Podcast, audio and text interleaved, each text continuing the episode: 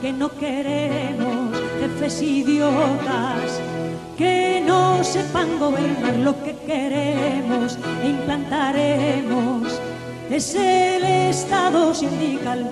Yo he dicho infinitas veces que estábamos en contra de toda política internacional imperialista. Por eso, los hombres honrados de todos los pueblos se suman a nuestra tercera posición. ¿Cómo renunciar a nuestra grandeza? ¿Por qué sepultarnos en un mundo de inmundicias, en un mundo de codicias materiales, en un mundo de sobornos, en un mundo de esclavos? ¿Por qué no se levanta ese pueblo a la grandeza que le llamó el padre la patria? ¿Qué tal? Muy buenas tardes o muy buenas noches, dependiendo de, de dónde, nos, desde dónde se encuentran y en qué momento nos escuchan. Esto es una vez más el Cholocas aquí por YouTube y en esta oportunidad conversar sobre un tema bastante interesante que lastimosamente o se tiene o se tiene mucha información o, no se tiene nada de información que ese es este son los años de plomo específicamente en el caso italiano ¿no? bueno eh, con nosotros está sí exactamente sí nuestro nuestro panelista Lenny Lenny cómo estás todo bien todo bien eh, es un placer estar aquí una vez más y hablar de este tema muy interesante definitivamente es un ejemplo de la más moderno de, de, lo que puede pasar hoy en día y lo que tenemos posibilidades. como mencionaba Franz, en este momento está eh, fuera. Eh, ya, él va a venir, va a integrarse a esta conversación, supongo que en unos 20 minutos, una cosa así. Sin embargo, eh, yo creo que va a ser tiempo suficiente para justamente poner ahí las bases de lo, de lo que sería, ¿no? El contexto de todo esto, ¿no es así, camarada Andrea? Y, y cierto, y con nosotros está nuestro invitado de, de, esta, por esta ocasión, eh, nuestro camarada de Italia, Andrea Virga. ¿Cómo está Andrés? Bien, bien, gracias. Justamente con eh, nuestro camarada Andrea, conversar eh, sobre este tan eh, importante y muy interesante tema que, como menciono, ¿no? En, por ejemplo, para, la, para el mundo iberoamericano no se ha estudiado lo suficiente como para decir que, se, que se, conozca algo más, más, algo más allá de simplemente una, entrada de Wikipedia y eso es. Y esto es, ¿no? Y eso lo digo por todas las interacciones que he tenido siempre que he visto que alguien menciona los años de plomo, nunca, nunca entran más allá de lo que existe en Wikipedia. Entonces, lo que queremos hacer hoy es aclarar este tema para justamente nuestra la audiencia que es más que nada radicada en Iberoamérica.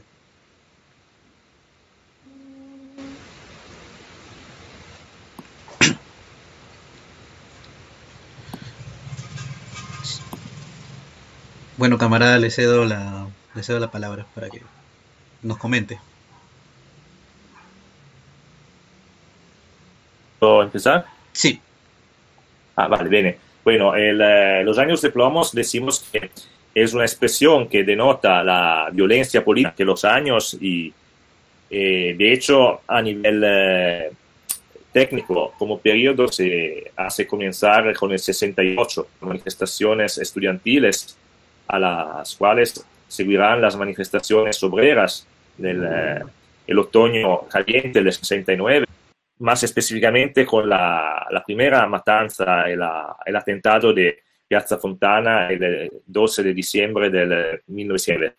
Mientras se pone el término de este periodo en el, el comienzo de los años 80, eh, específicamente con, eh, decimos que la segunda grande matanza, la de Bologna, del... Eh, 2 de agosto del 1980, el término de este periodo y, claramente, claro, también la, las luchas armadas van a seguir algunos años más, pero de hecho ya en los 80 entramos, ingresamos en un nuevo periodo de la historia italiana y decimos que con eh, el 82, bueno, la, la victoria al Mundial de Fútbol, que fue el evento trascendental que inauguró el término para la sociedad italiana a nivel, por lo menos, mediático del periodo de las luchas y de los enfrentamientos y el comienzo de una época de consumismo despoliticizado, que fue también la parte, de hecho, de mayor uh, bienestar difundido uh, antes de las crisis de los 90 y especialmente la del,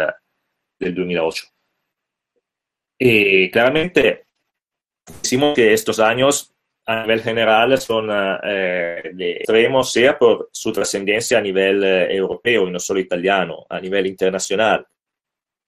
Eso porque eh, en Italia tenía una posición estratégica a nivel eh, geográfico, a nivel neopolítico, porque se encontraba entre el norte, entre la Europa y el sur, en medio de sus relaciones que tenía con los países árabes, por ejemplo. Italia siempre tuvo una política muy fuertemente en favor de los estados árabes y bastante crítica hacia Israel. Claramente no todos los políticos, pero los más importantes, como por ejemplo Aldo Moro y Giulio Andreotti de la democracia en, uh, hicieron una política bastante pro-árabe y también pro-palestina. Y, y también. Y, también por su posición entre el oeste y el este, porque Italia sí, este era el país que se encontraba en el bloque occidental, porque claramente había perdido la guerra, estaba ocupada por los Estados Unidos y, y había ingresado en la OTAN, tenía una economía capitalista. Pero al mismo tiempo tenía el más grande partido comunista de, de Occidente y también tenía un neofascista bastante grande, el movimiento social italiano, que tenía escaños eh, parlamentarios, tenía millones de electores, era una fuerza política que aunque eh, fuese eh, al margen de la acción política, de toda manera era un actor importante en eh, la oposición, tanto cuanto el Partido Comunista, que también era el primer partido de oposición. Entonces, claramente, esto hace sí que claramente toda la atención de, también de las otras potencias está uh, enfocada también en Italia en este periodo. Un factor de importancia de la, los años de plomo en la historia italiana es porque es el periodo en el cual todas las contradicciones sociales, nacionales, económicas de la nueva Italia republicana llegan a chocar entre ellas, porque claramente después de décadas de crecimiento, de, consumo de millones de inmigrantes en el interno del país, desde el campo a la, ciudad, desde el sur y el nordeste al uh, noroeste, donde, la parte donde hay la, mayor concentración industrial.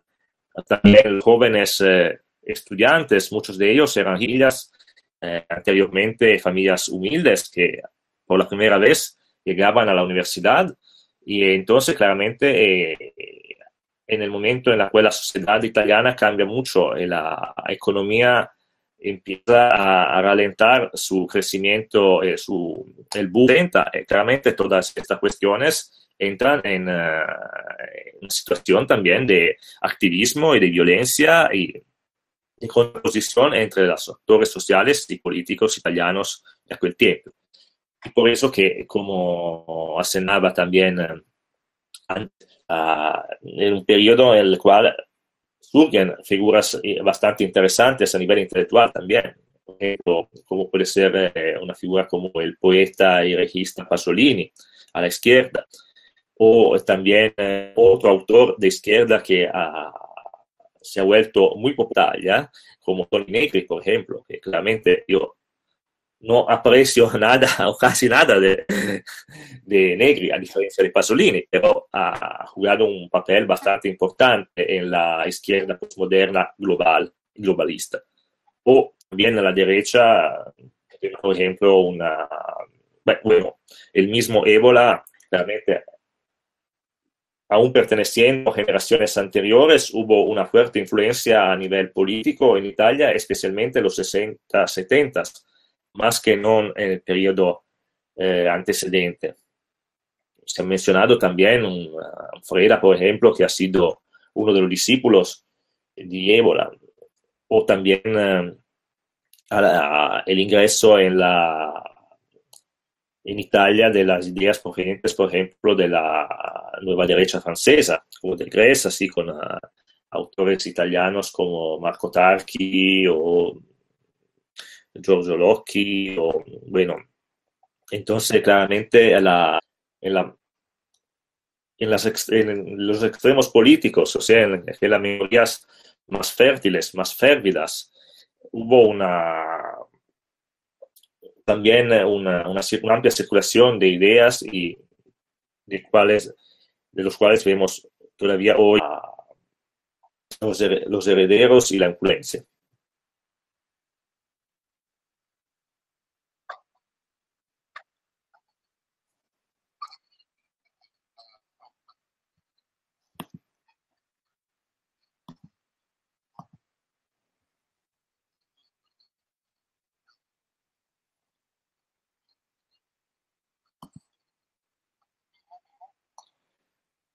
Sí, claro, eso por supuesto, porque claramente, eh, bueno, decimos que América siempre ejercitó una cierta influencia, por, pero no era una influencia directa, o sea que América era el país lejos de donde, no sé, había el pariente que iba allá y después volvía rico o no quizás porque era un, claramente una destinación para los inmigrantes italianos eh, las Américas, o sea, sea tanto del norte cuanto del sur.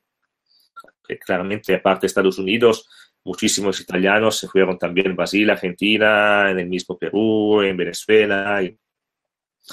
Pero claramente con eh, el, la guerra mundial, antes de la guerra, Estados Unidos no era un país muy considerado tan muy pocos políticos o intelectuales italianos estaban cuidaban a lo que estaba pasando en los Estados Unidos. Ya se enfocaba también especialmente a nivel europeo, o sea que sus interlocutores o positivos o negativos eran Inglaterra y Francia. A diferencia, por ejemplo, algunos como, por ejemplo, Gramsci hace de las reflexiones muy interesantes sobre la americanización y sobre el americanismo ya en los 20 y también, por ejemplo, en el fascismo italiano, el, eh, una figura que era fuertemente bueno, pro-americana, no en el sentido geopolítico, cuanto pro-americana porque fascinada por la, el modernismo norteamericano, por la intervención en, uh, en, la economía, por el grande desarrollo que tenía Estados Unidos en aquella época, fue Italo Balbo, que era el, fue el ministro de la aeronáutica, pero también claramente piloto él mismo, que hizo las grandes traversadas eh, aérea en la época del fascismo y también después fue gobernador de la Libia, antes fue guerra y claramente una de las figuras más importantes del fascismo italiano, que era un partidario del americanismo como, como mito modernizador. Mientras después de la guerra, claramente, y en la guerra con la, la llegada de los americanos, los yankees como conquistó, decimos que fueron, eran también los que encontraron la mayor uh, simpatía por parte de la población italiana, porque claramente mientras que franceses o ingleses no tenían toda esta popularidad. Así, mientras los americanos, hecho que eran, eran nuevos, eran diferentes, y tuvieron una fuerte influencia en las masas italianas en los 40 y 50. O sea que también muchas cosas eran, los americanos ya mantenían uh, cigarrillos y chocolate y cualquier cosa y claramente tenían una, especialmente en la, que era la realidad de del, del, campesino italiano en el medio de una guerra mundial, que eran muy pobres. Eh, es, toda esta influencia se mantuvo después de la guerra y siempre hubo una fuerte fascinación, también porque claramente están vistos como la, los defensores del mundo libre y toda la retórica anticomunista de la época, claramente. Así que, eh, claro que el modelo norteamericano tuvo una fuerte influencia y en aquellos años que empieza una verdadera efectiva americanización, no tanto a nivel político o, o social, eh, cuanto a nivel de como político o socioeconómico, pero cuanto a nivel sociocultural sí. O sea, con eh, la, la, introducción de un, de un modelo consumerista, de una por ejemplo, de todo de, de bienes de, que eran estado símbolo como, como el televisor en, en, o el coche. Así que en este periodo claramente hay este, este, fenómeno. Y Pasolini, que yo mencioné antes, fue uno de los críticos más agudos de este tipo de, de esta sociedad. Y por eso, por eso Pasolini era un personaje considerado muy herético, un hereje por la izquierda italiana de la época, por dos motivos. El primer motivo es que Pasolini era homosexual, y eso por, la, los comunistas de la época no. Los comunistas italianos en los 50-60 eran, muy, eran bastante conservadores a niveles eh, a nivel valorial, especialmente claramente los campesinos y obreros que eran militantes o simpatizantes comunistas. Por eso que Pasolini fue expulsado por el, del partido por este, porque a él le gustaban eh, los muchachos de las clases más humildes de, de, la, de los suburbios, bueno, decimos de las favelas de, de, Roma de aquel periodo, que efectivamente eran favelas de, de los 50, 60, 70, tanto como en países latinoamericanos. Al mismo tiempo, Pasolini era también un autor de una, tenía una fuerte nostalgia de una Italia rural, de una Italia más pura a nivel eh, más inocente. Él se daba cuenta que, por ejemplo, que muchos de estos jóvenes, de estos muchachos con los cuales él, con los cuales él contrataba sexo, eh, eran corruptos por la, la americanización a nivel, por, a nivel cultural, porque eh, eran jóvenes del pueblo que se volvían a ser aspirantes burgueses, que quisieran el dinero y entonces se prostituían o eh, iban a, hacer, a robar, o otros cogieron el dinero para uh, para americanizarse. Esto fue una, un aspecto importante e interesante. Sí, eh, hablando de Pasolini, bueno, eh, primero que nada también ya llegó Franz. Eh, Franz, ¿cómo estás? Ya. Bien, bien, bastante bien, Esquizo. Muy emocionado por el programa de hoy. Muy, muy contenta que nos acompañe aquí nuestro camarada Andrea con este tema. Bastante bien, ¿ustedes qué tal?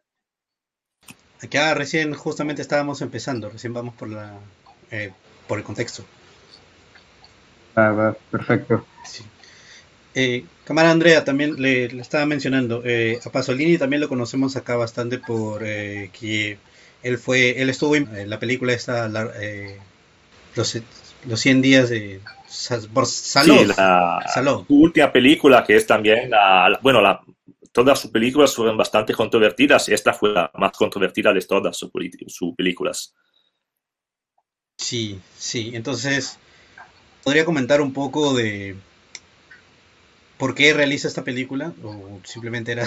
sí, claro, yo, bueno, yo, eh, eh, yo no soy un... Yo prefiero el Pasolini poeta al Pasolini eh, regista o director de películas porque he visionado varias de sus bueno, que son proyectos muy interesantes, también muy fuertes, muy, pero no, de por ejemplo, eh, claramente él se inspira a Sad, pero claramente con Sad no tiene, no tiene casi nada que ver aparte de la historia, porque claramente en, en Sad el libertinismo es algo de, positivo, es algo de...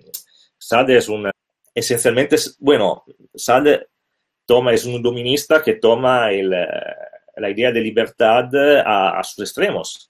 Él acelera y muestra ya al comienzo del, ya hace más de 200 años, muestra como la extrema libertad es la extrema sobrefacción de los y entonces la, eh, las perversiones más, uh, más fantasiosas, más crueles que e, esto es, y Sade lo muestra de manera pero muy, muy festante, hay una fuerte ironía en, en Sade, cuando sus personajes son bastante ridículos, o sea, cuando los describe o cuando, por ejemplo, hay estas, uh, en las obras de Sade, donde hay estos bandidos, estupradores y todos, que, después, que pero saben justificar su, sus crímenes con uh, discursos filosóficos. Esto es bastante eh, cómico. Mientras que en Pasolini eh, este, estos asuntos son tratados de manera mucho más dramática, más seria, también porque Pasolini era un personaje muy tormentado eh, a nivel eh, personal, porque él era homosexual, como hemos dicho, y, pero también tenía una fuerte religiosidad católica popular, campesina. Así que él se encontraba también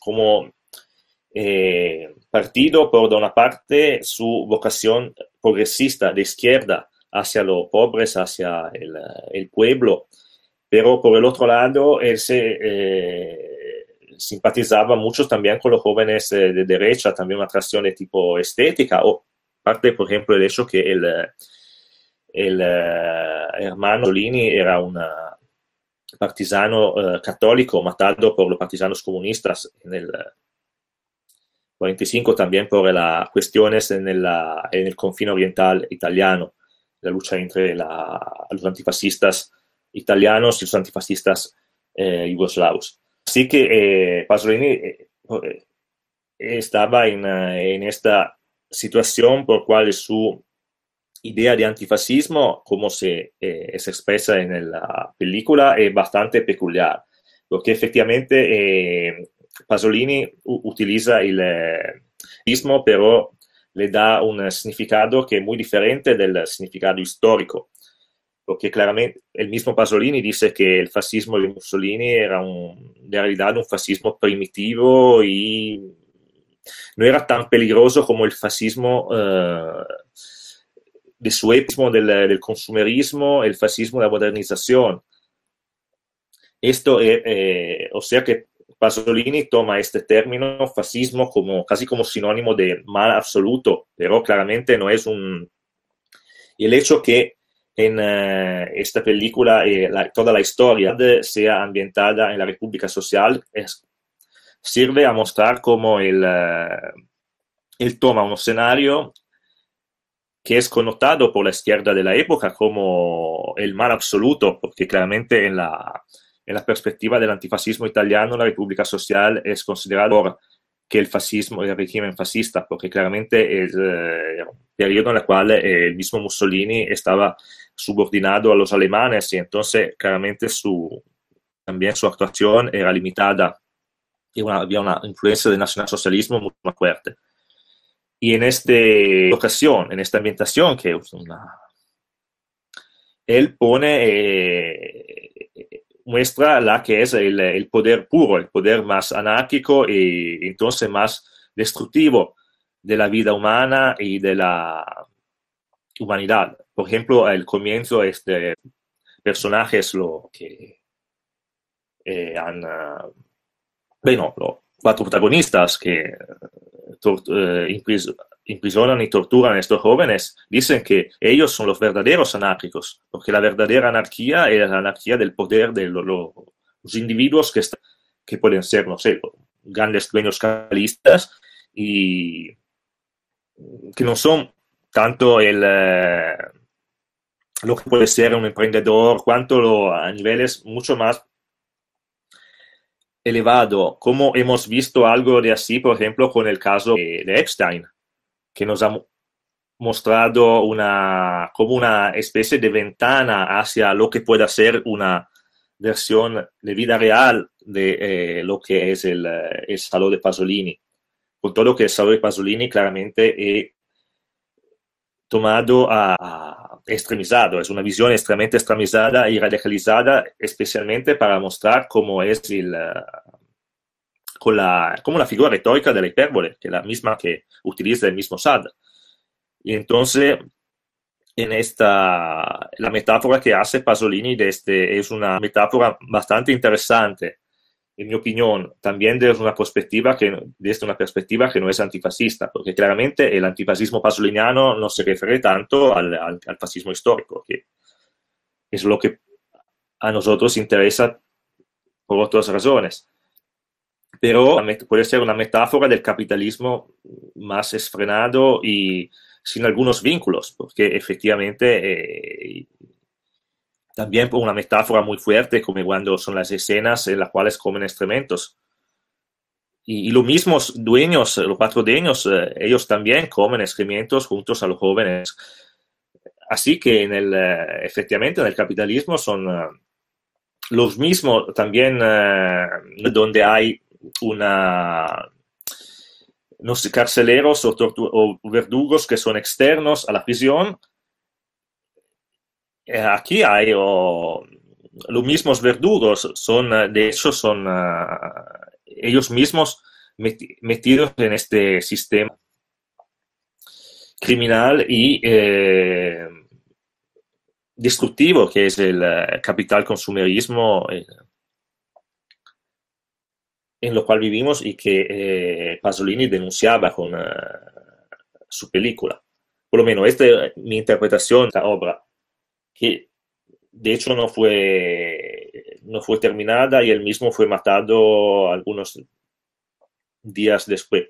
También sobre la muerte de Pasolini hay muchas interpretaciones y según algunos efectivamente puede ser que sea, haya sido una cuestión de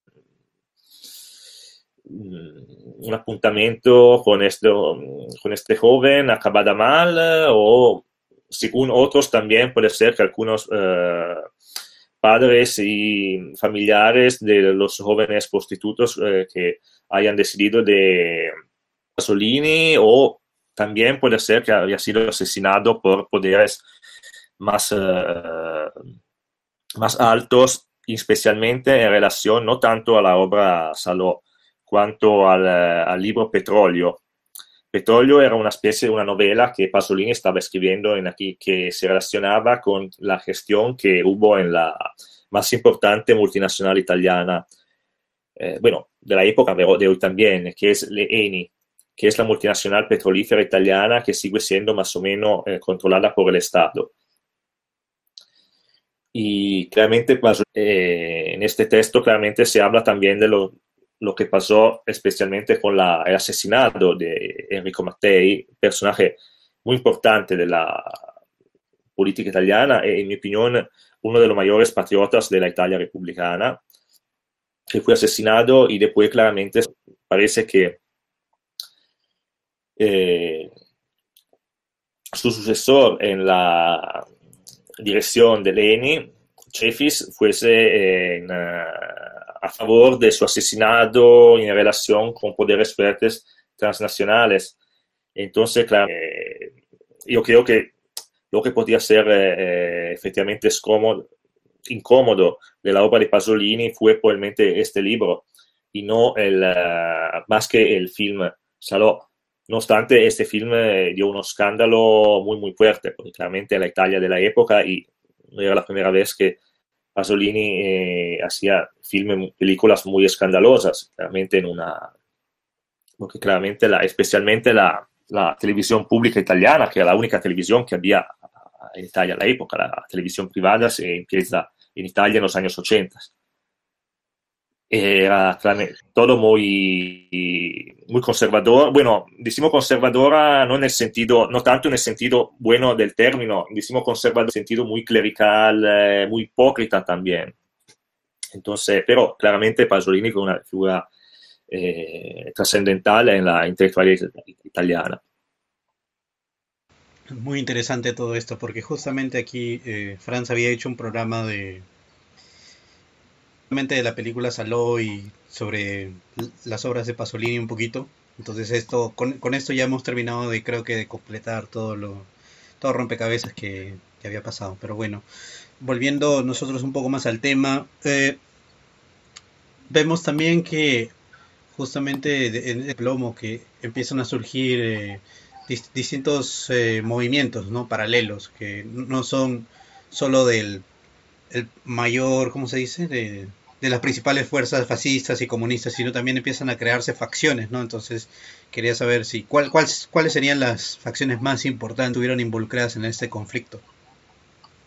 claramente eh, decimos que eh, en este asunto yo tengo una, eh, estoy mucho más cruzado en todos los grupos y movimientos que surgen a la derecha, que claramente que surgen ya antes del, eh, porque por ejemplo, el, ya experiencia del Centro Estudio Orden Nuevo ya es de los 50, 1956, y después en el 68 vemos que el Orden Nuevo regresa en la el movimiento social, pero se genera otro, el movimiento político Orden Nuevo, que es un movimiento di, distinto del centro, del centro studi, o sea, del centro de estudios. Así como otros movimientos muy importantes, pero por ejemplo, en la sesión italiana de la Jeune Europe de ya estamos en, lo, en, los 60, o sea, un poco antes, así como Primula Goliardica y Organización, Organización de Lotta di Popolo, que, o sea, eh, que sería el llamado Nazi Mauien, estamos ya en algunos años antes del 68. Estos son los, y después nacen también con uh, grupos como Vanguardia Nacional, que es también muy importante, y más adelante nace un, otro movimiento muy importante que fue Terza Posizione. Pero ya, Terza Posizione, estamos en los lucha armada, el más importante fueron los núcleos armados revolucionarios, que eso también nace en el 78. O sea que ya estamos en una siempre al interno de los años de plomo, pero claramente de la segunda mitad de los 70 el clima es mucho más violento, también el antifascismo militante ha tomado mucha más fuerza, mientras que en los primeros años, o sea, en los años de las grandes manifestaciones estudiantiles 69, 69, 70, la situación todavía no es tan violenta a nivel de lucha política. Mientras, porque claramente el, la relación que tiene el movimiento social italiano con estos grupos es bastante, muy conflictual, porque claramente muchos de las personas, muchas, casi todas, han integrado la derecha extraparlamentar, o sea, todos estos movimientos eh, o eh, neofascistas o nacional revolucionarios han pasado por el movimiento social o más generalmente por su rama juvenil, que es el eh, Frente a la Juventud. Pero claramente eh, han salido porque lo eh, opinaban que fuese de hecho un partido, un movimiento eh, de uh, compromiso con uh, el, sistema político italiano y que al mismo tiempo uh, la dirigencia de este partido busca de no dejarse criminalizar por, el, por la izquierda y busca de eh, lograr contar algo a nivel político, o sea, de encontrar lograr a, a, hacer una alianza, por ejemplo, con la derecha de la democracia cristiana o con los monárquicos, este, o sea, de integrarse aún más en el sistema político italiano, mientras claramente querían eh, derrotar al sistema. Entonces, claramente hay una conflictualidad muy fuerte a nivel de, de política y de ideas, aunque claramente a nivel personal eh, las relaciones eran muy fuertes. Eran, muchas veces eran mismas personas que salían, entraban, regresaban, era una situación clara. Así que el mismo, por ejemplo, la misma dirigencia, un, por ejemplo, una personalidad como Giorgio Almirante, que eh, hace dos días, el horario de su muerte, es una figura que, por ejemplo, un, un amigo que es uh, consejero municipal fue atacado porque había celebrado y conmemorado su, la, la figura de Almirante sábado. E, a izquierda sigue siendo considerado como una, un nazista, una, un protector de los terroristas, mientras claramente de una, desde una perspectiva nacional revolucionaria, Almirante sido atacado, porque claramente él fue el, eh, objetivamente él fue el que catizó y eh, neutralizó eh, el, el neofascismo italiano.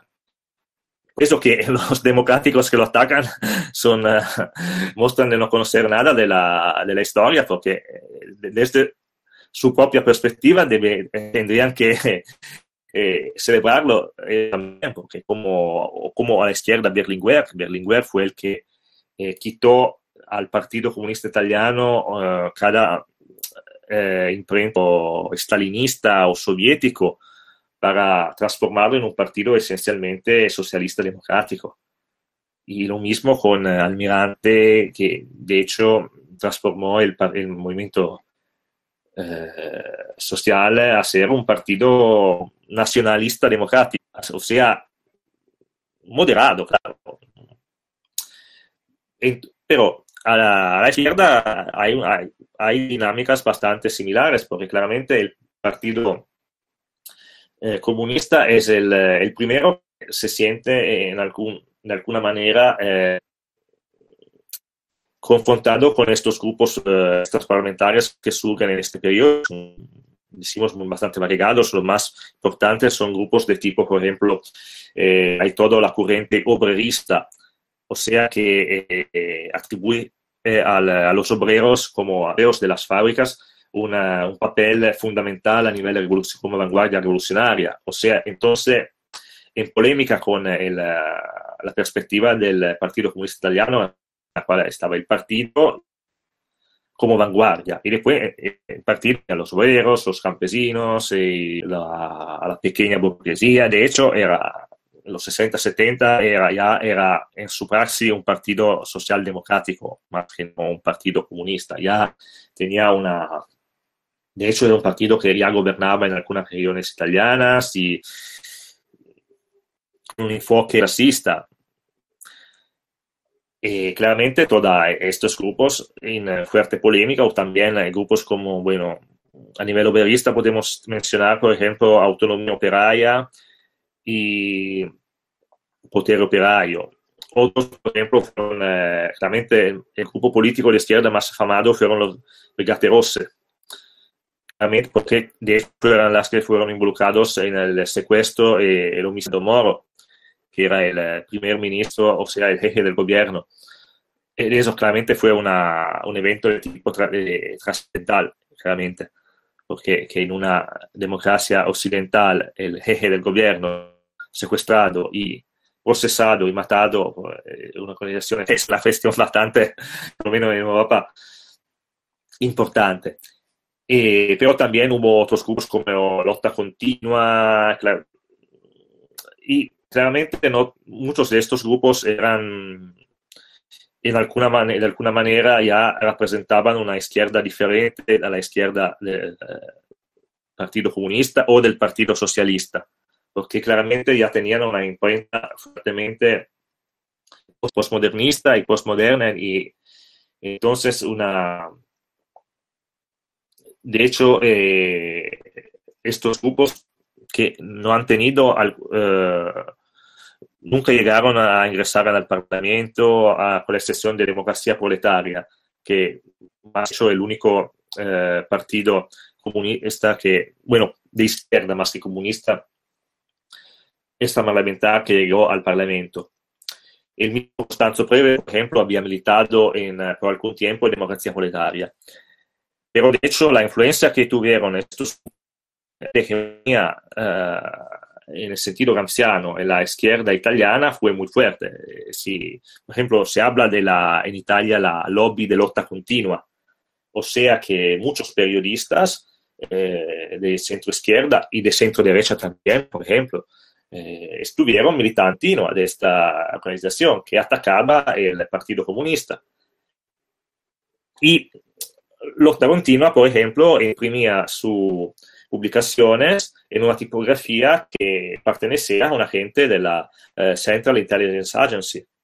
O sea, claro que era de, eran todas realidades bastante, todas estas realidades eh, extraparlamentarias, tanto a la derecha cuanto a la izquierda, tenían fuertes ambigüedades porque claramente era una situación que eh, claramente de situación de caos, de la presencia de muchos grupos y, en, uh, y entonces claramente se presta, eh, una situación que se prestaba la infiltración eh, por parte sea de servicios occidentales y también orientales.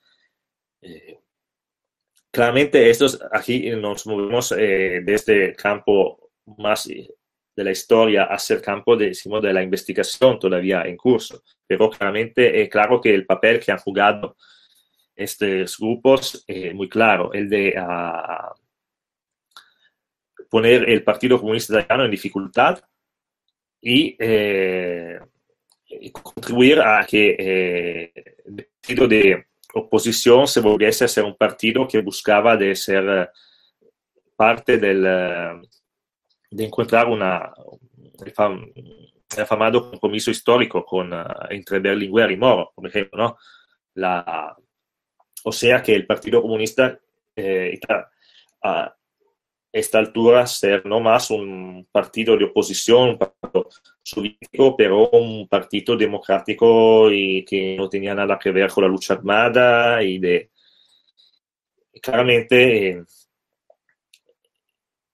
estos grupos fueron entonces útiles a eh, por un lado, destabilizar la sociedad, hacer, hacer que el Partido Comunista se, se en el sentido, se liberalizase, claro, en sentido negativo, y al mismo tiempo mantener fuerte eh, el anticomunismo, por, claramente en la mayoría de la población, la presencia de, la, de estos grupos eh, con retraso mismo tiempo, eh, la presencia de, de atenta un atentados o acciones eh, que fueron atribuidas a grupos o elementos de derecha extraparlamentar hacía lo mismo con, eh, comentando aún más el antifascismo y eh, el, movimiento social buscase de acabar con toda postura de tipo revolucionario y entonces, la teoría de los supuestos extremismos, o sea, de la, la idea que eh, la derecha y la izquierda eran, los, eran violentos todos los dos, entonces la, las personas buenas tenían que votar al centro, o sea, la democracia cristiana.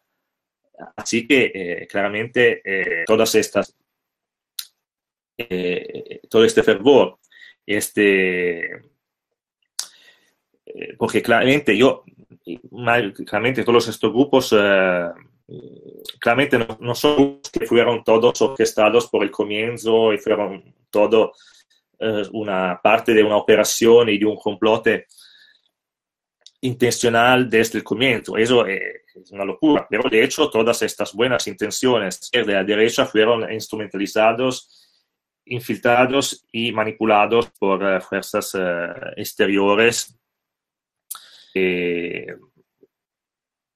eh, eh, y el objetivo, especialmente el objetivo a nivel norteamericano, no era tanto la, perspectiva, no era la idea de hacer golpes como ocurrió, como ocurría en el mismo tiempo en América Latina, porque de hecho era la idea de una dictadura aperta no es, en un país europeo no era considerada muy bien por los mismos norteamericanos.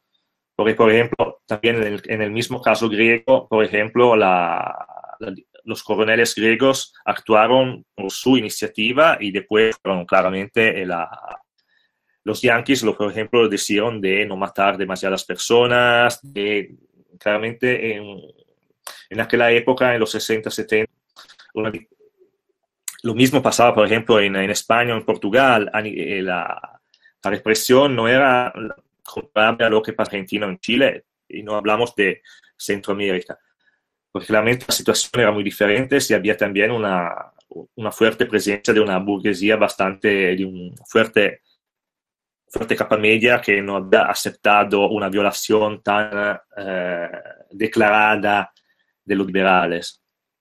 Entonces yo no creo que un,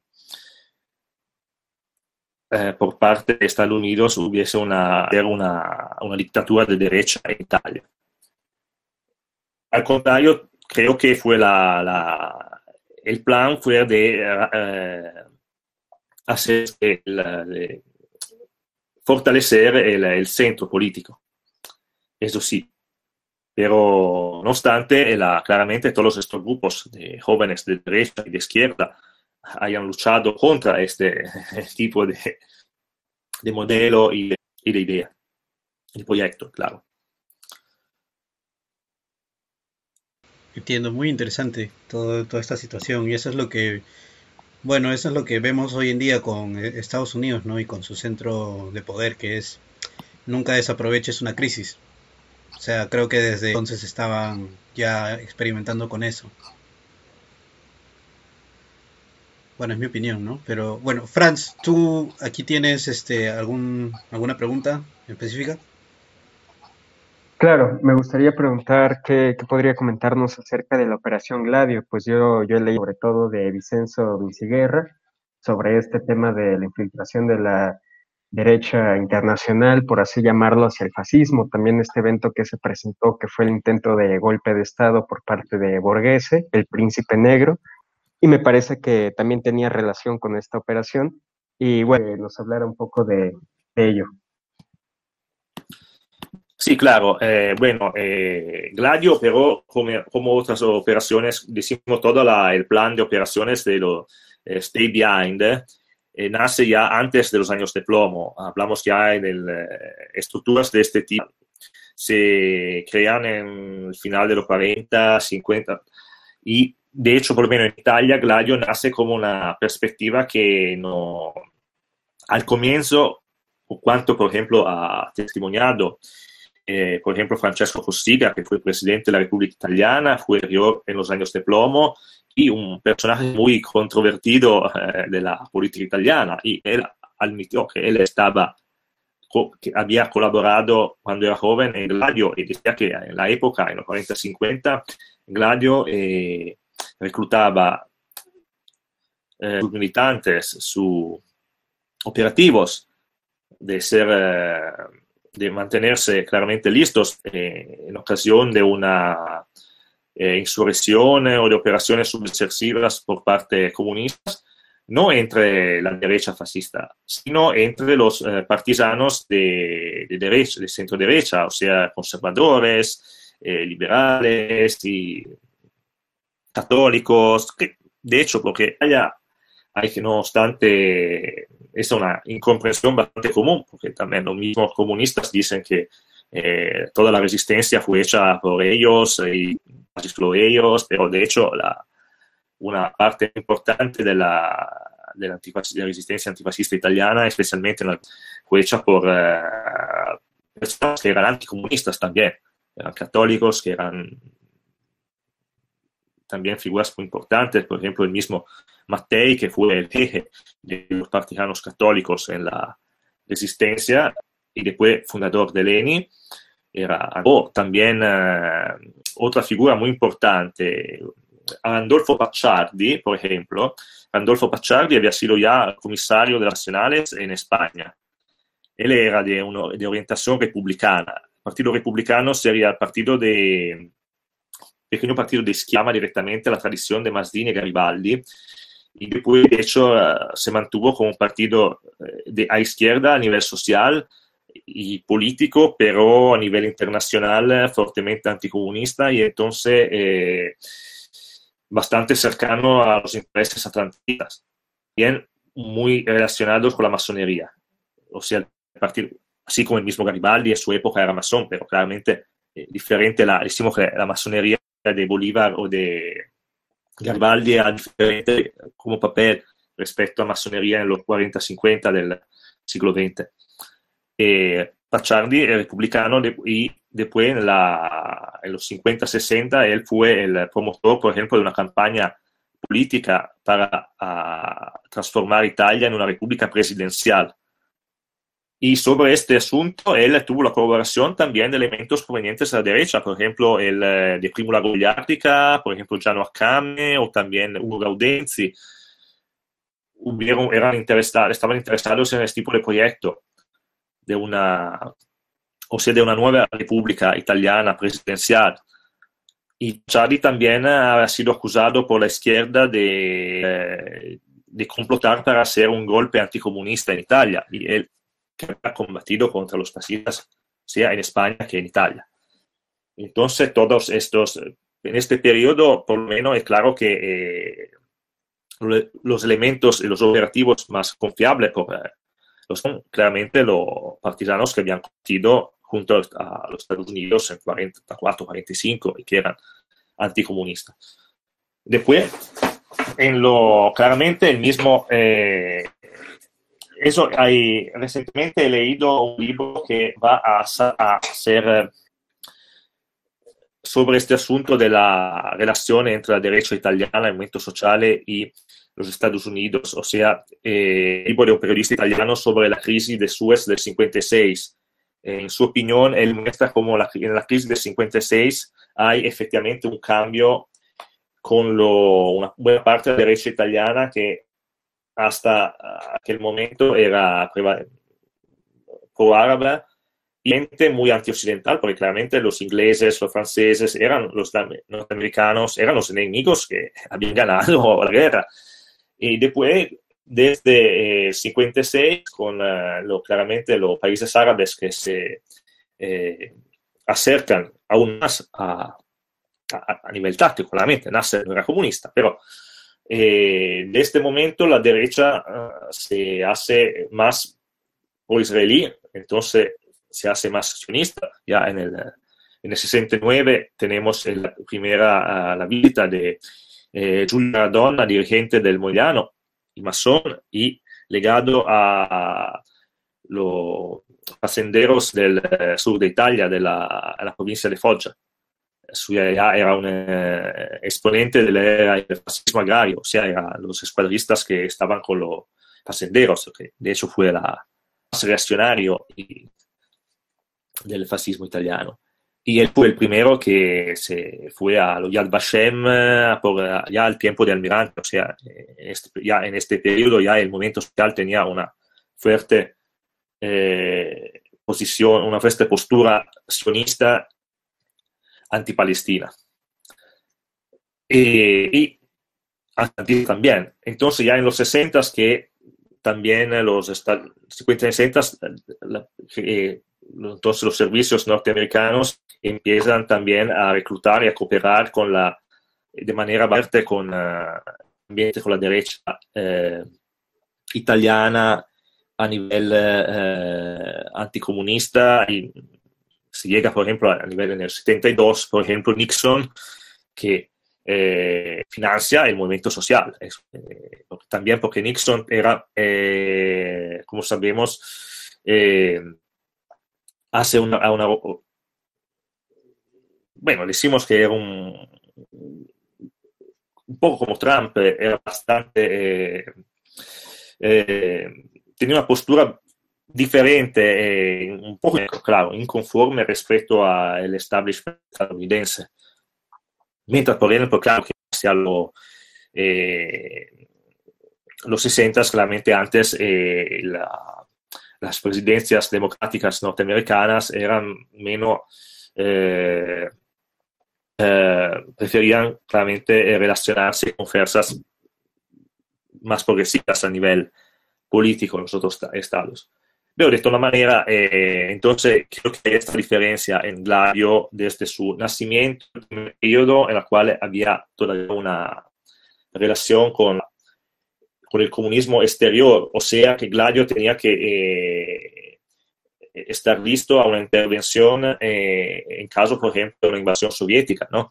En los 60, 70 ya cosas eh, muy diferentes, porque claramente la, la invasión soviética ya no es una idea efectivamente actual, porque realmente también la Guerra Fría se ha ya más o menos eh, estabilizado con, a nivel de división de las esferas, pero claramente la atención se eh, mueve en la, lo que es la política interna italiana, o sea que eh, estas fuerzas,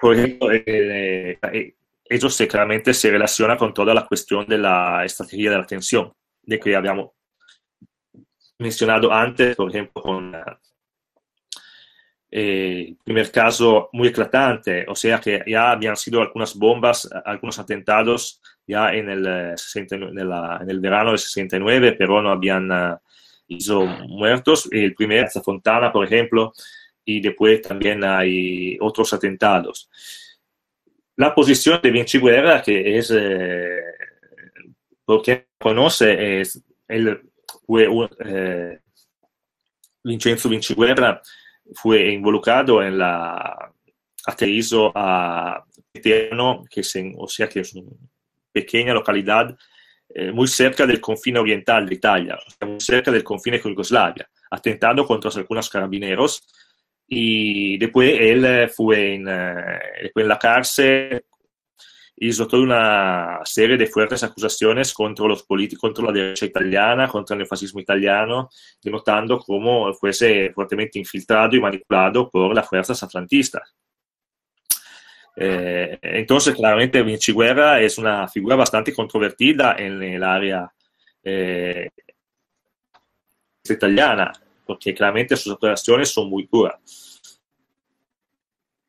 Es claro que hay, hubo, por cierto, hubo una cooperación, eh, porque en algunos casos claramente eh, no, es innegable esto. Por ejemplo, si ponemos a una, si miramos a un evento tan importante, convenio que se hizo al, al Hotel Parco dei Principi en Roma en el 62, eh, me parece, que, donde muchos eh, importantes bueno, muchos intelectuales y periodistas y militantes de la derecha fueron uh, convidados y hubo una serie de, un, bueno, convenio con charlas y relatores también importantes sobre el asunto de cómo, eh, de los principios, las estrategias para una guerra revolucionaria, o sea, una guerra contrarrevolucionaria, o sea, una guerra contra, eh, una, contra el Partido Comunista, contra la, la izquierda nacional italiana. O sea, por, claramente todo esto era justificado por la, el anticomunismo que era, en la época era muy, muy fuerte, porque claramente en la época el, la derecha italiana hay un anticomunismo muy fuerte, no obstante hoy los comunistas en Italia casi no existen, pero en la época que los comunistas efectivamente existían y eran también motivos y, y también en la Unión Soviética, eh, claramente eh, yo creo que no hay duda que hubo una fuerte eh, ambigüedad y hubo colaboraciones entre eh, parte de la italiana y parte también y militares italianos y también eh, estadounidenses.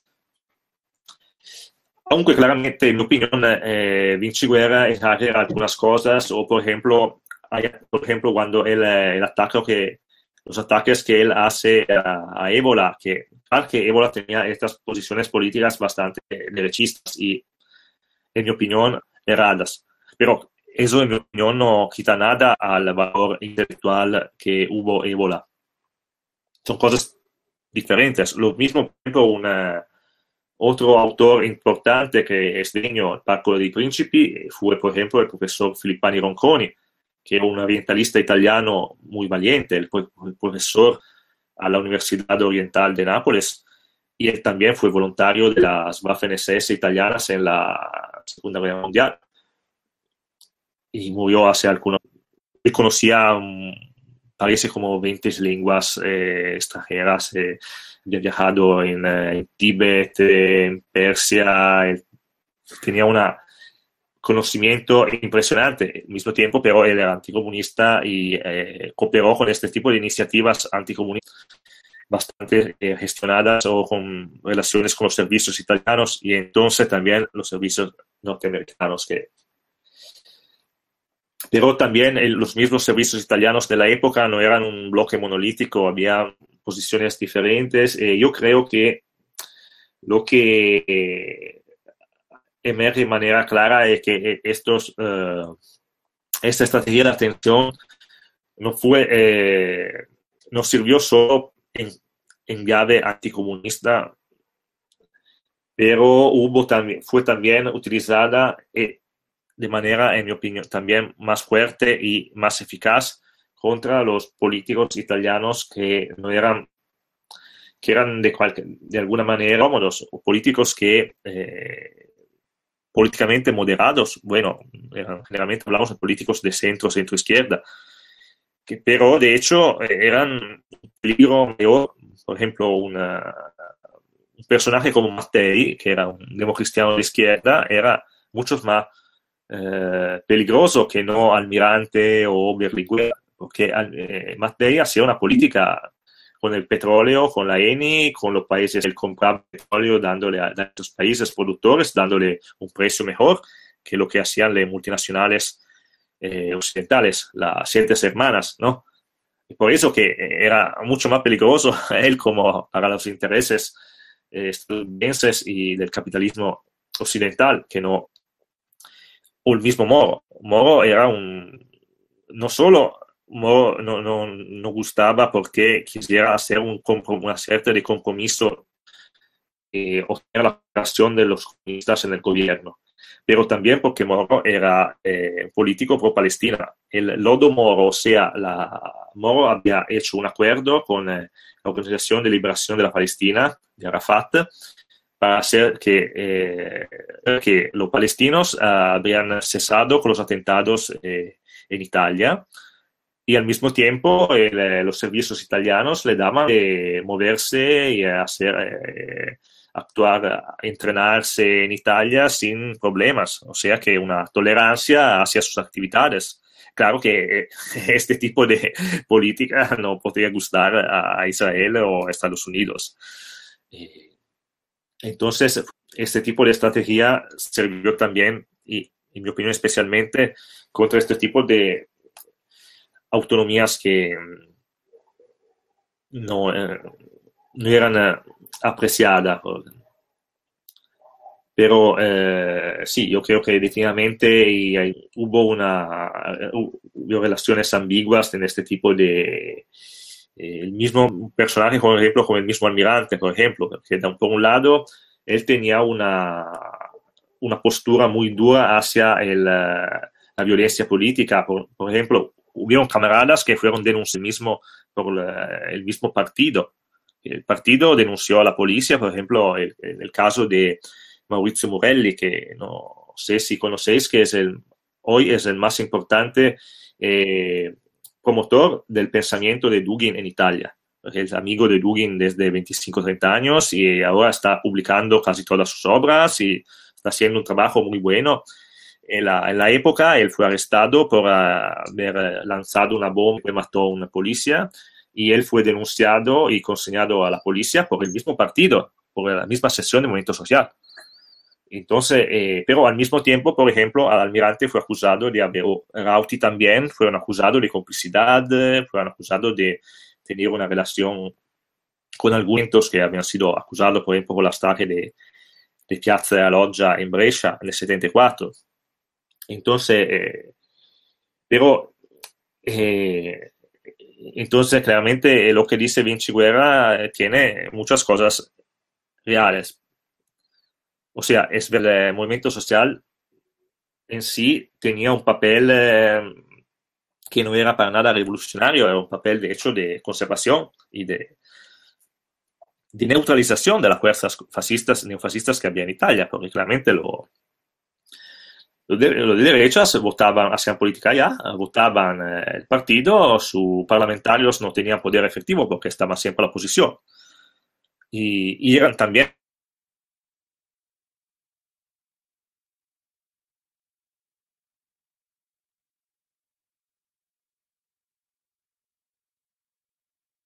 para los comunistas, de hecho, eran los votos que iban, que, pero de hecho nunca pensar, efectivamente pensaron de, eh, de ilegalizar, que era más útil tener un partido fascista legal que no ilegalizarlo y aumentar los grupos y los problemas. Por eso que, eh, sí, claramente en estas situaciones, claro que también los lo mismos movimientos, eh, los mismos grupos eran mayores, entonces como, por ejemplo, Freda o otros, de orden nuevo, por ejemplo, fueron efectivamente, eh, tuvieron ambigüedades de estos tipos en este tipo de acción. Aunque, por ejemplo, una cosa, yo hay que decir que muy probablemente no hay una estrategia única, no hay una regia única detrás de todos estos hechos. Por ejemplo, el caso de Bolonia, por ejemplo, Matanza de Bolonia, es muy, muy probable que no tenga nada que hacer con la política italiana. Eh, por ejemplo, muy más fácilmente a la cuestión medio oriental. Porque hay, por ejemplo, una de las hipótesis sobre Bolonia es que fue un cargo de explosivo eh, transportado por los palestineses y que está allí eh, eh, no intencional. Pero, y según otra hipótesis, aún puede ser, se hipotiza que haya sido un atentado, decimos, un ataque del, como un advertimiento por parte de Israel contra la política pro-árabe de Italia. Y que cierto es que eh, en aquel caso, por ejemplo, la, las acusaciones a eh, Fioravanti, Mambro y a los NAR son de efectiva de, de sustancia. Hay muchas personas también, muchos democráticos que admiten, dicen, no, claro que ellos han hecho estas cosas, han confesado, por ejemplo, muchos homicidios. Esta claramente no, es algo, eh, es algo de, demasiado grande para ellos. Por ejemplo, el mismo, el, eh, el venezolano, el Chacal, Carlos, eh, por ejemplo, había sobre Bologna, había dicho, en su opinión, en una entrevista, dijo que el responsable fueron el Mossad y la CIA, por ejemplo. También porque eh, esto, todo esto para decir que la cuestión de la estrategia de atención, de las matanzas, de las bombas comunitarias fue una cuestión muy compleja en la cual todos, muchos de estos radicales fueron eh, eh, involucrados y muchas veces involucrados no intencionalmente. Por ejemplo, un caso otro importante, tercera, tercera posición. Lo que los integrantes de tercera posición fueron todos arrestados después de Bolonia. Eso porque después de Bolonia se hizo una especie de, bueno, se arrestaron todos los militantes nacionalistas italianos, todos los extraparlamentarios de derecha, y algunos, por ejemplo, como Fiore, otros o Adinolfi, se fueron al exterior.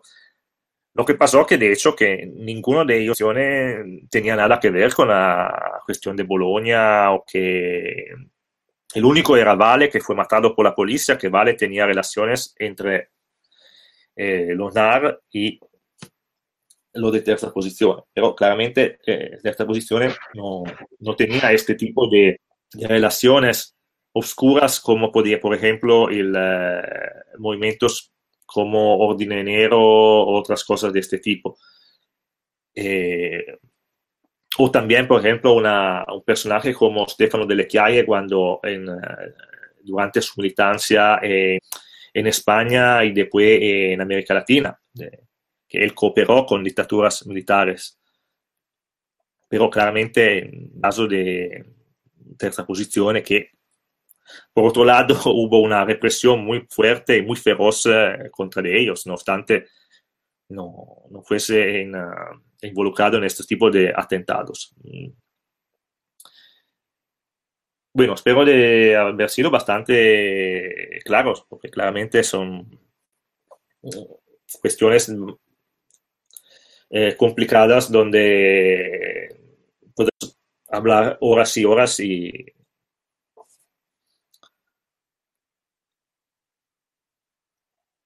Sí, claro. Sí, eh, más bien, camarada, yo quería preguntarle eh, otra cosa respecto a esto. Es que, por ejemplo,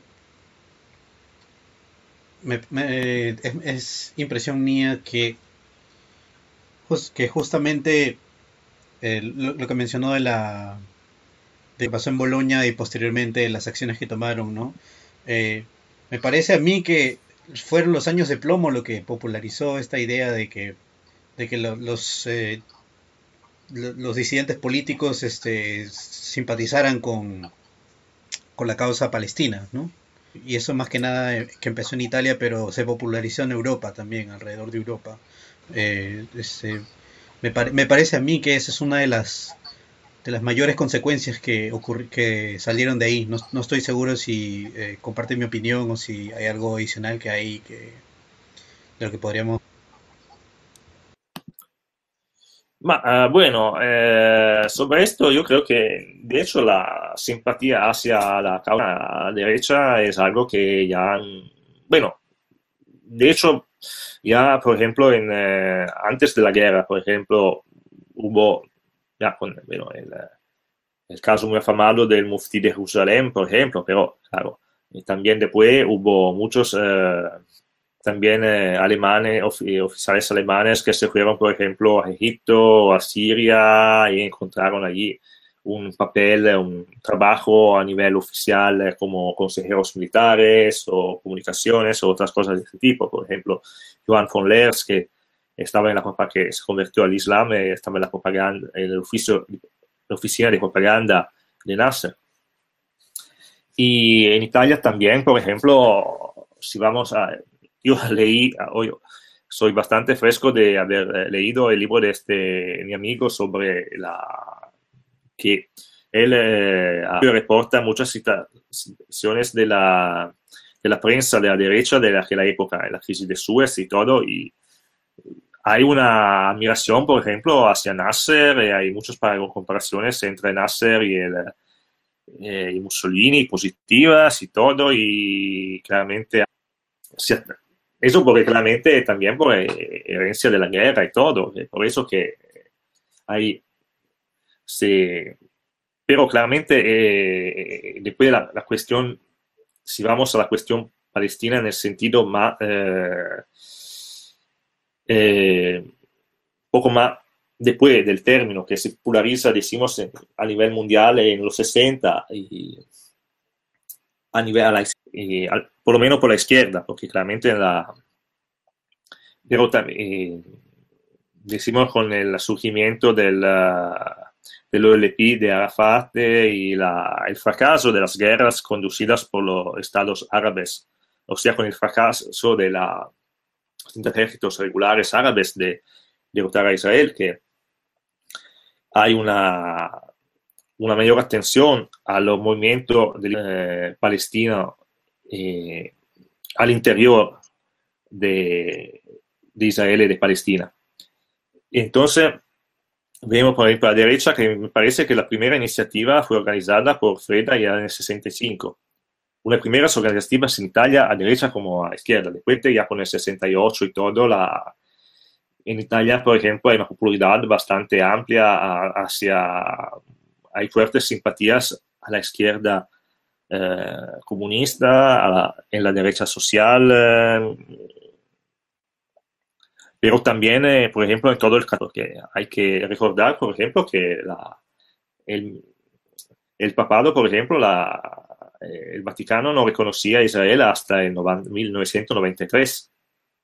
Y por eso también que los políticos de la democracia cristiana eran tendencialmente más pro-árabe que, que pro, que pro claramente también porque claramente los países árabes habían también muy, muchos cristianos y generalmente mm, se llega, por ejemplo, al, al caso hasta los 80, por ejemplo, de cuando hubo la cuestión de Sigonella y de la, y de la, y de la nave de Achille Lauro, con, uh, en la cual uh, Craxi habla, uh, justifica la, la lucha armada palestina en el Parlamento italiano. El primer ministro italiano dice, bueno, yo no comparto, no, no comparto uh, la, como estrategia, porque yo pienso que la estrategia de lucha armada sea irá a fracasar, o sea que no, no, sea conveniente, pero ellos tienen todo el derecho de hacerla, porque exactamente como tenían derecho de hacerla nuestros patriotas en el 800, Manzini,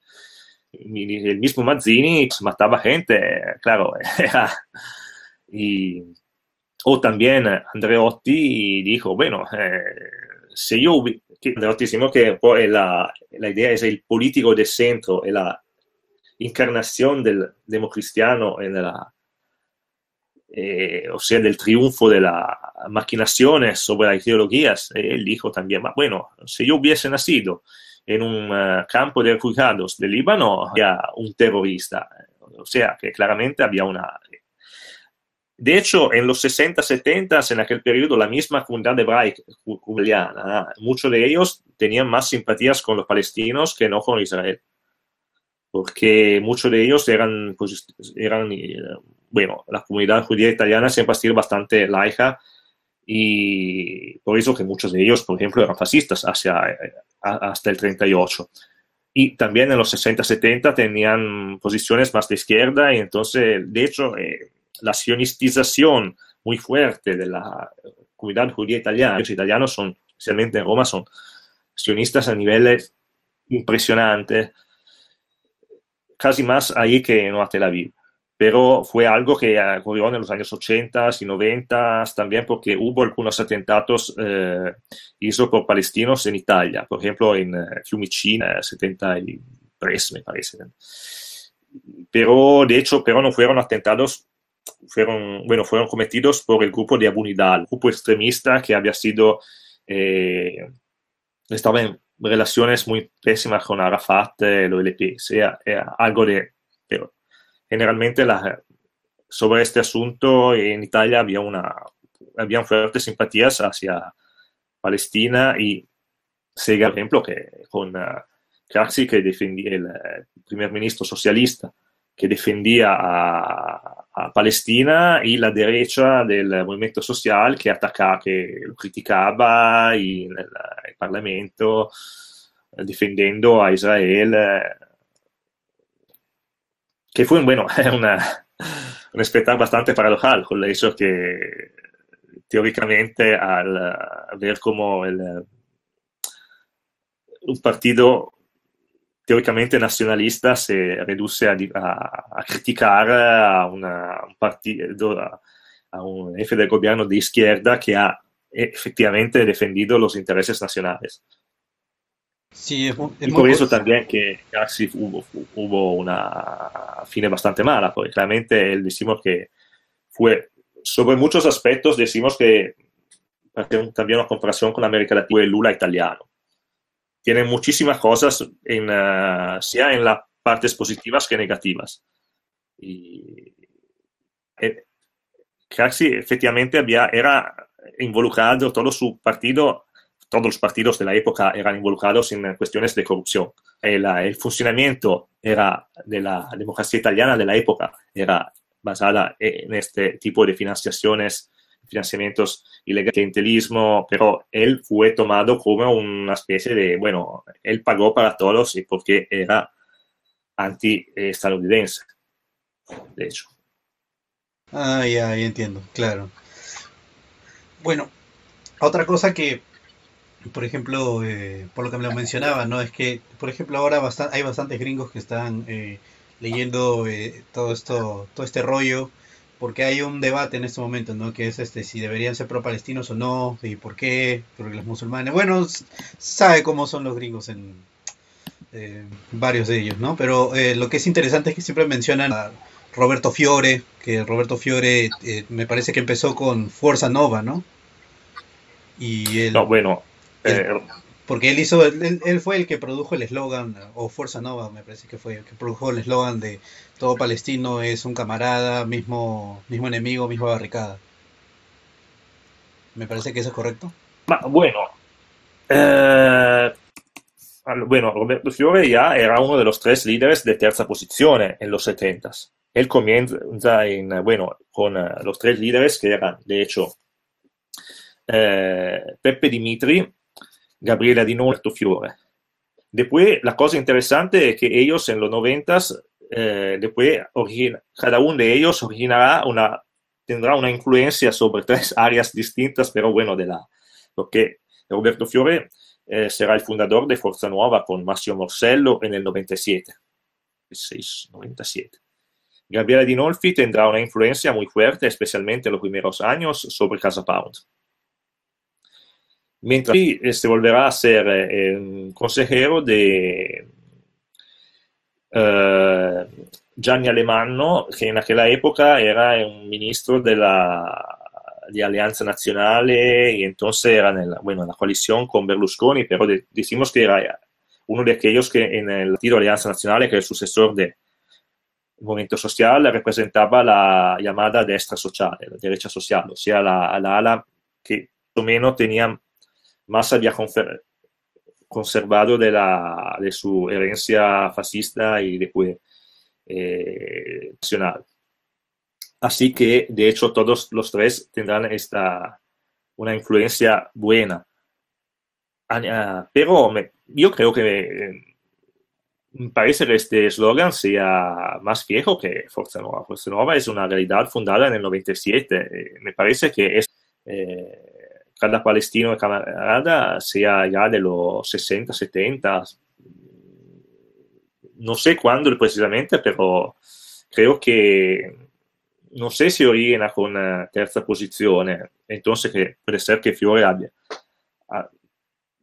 este slogan en los 70, porque por ejemplo terza posizione está muy atenta a, también a las realidades eh, en la de hecho, de estos partidos era él que tenía una, que más tenía una mirada de tipo internacional. Después de, por ejemplo, hay una canción muy buena, muy linda de Marcello De Angelis, el poeta que habla de Rigoberto Pérez, que fue el, uh, joven poeta eh, nicaragüense no, que mató a Somoza, que es un, por ejemplo, un hecho histórico casi nadie conoce. Entonces, nuestra posición efectivamente era pro Palestina y todo, y, pero no sé, no creo que, me, a mí me parece que sea mucho más antiguo como eslogan, pero admito de no saberlo con precisión. Ok, vale. Franz, ¿tú tienes este, alguna pregunta?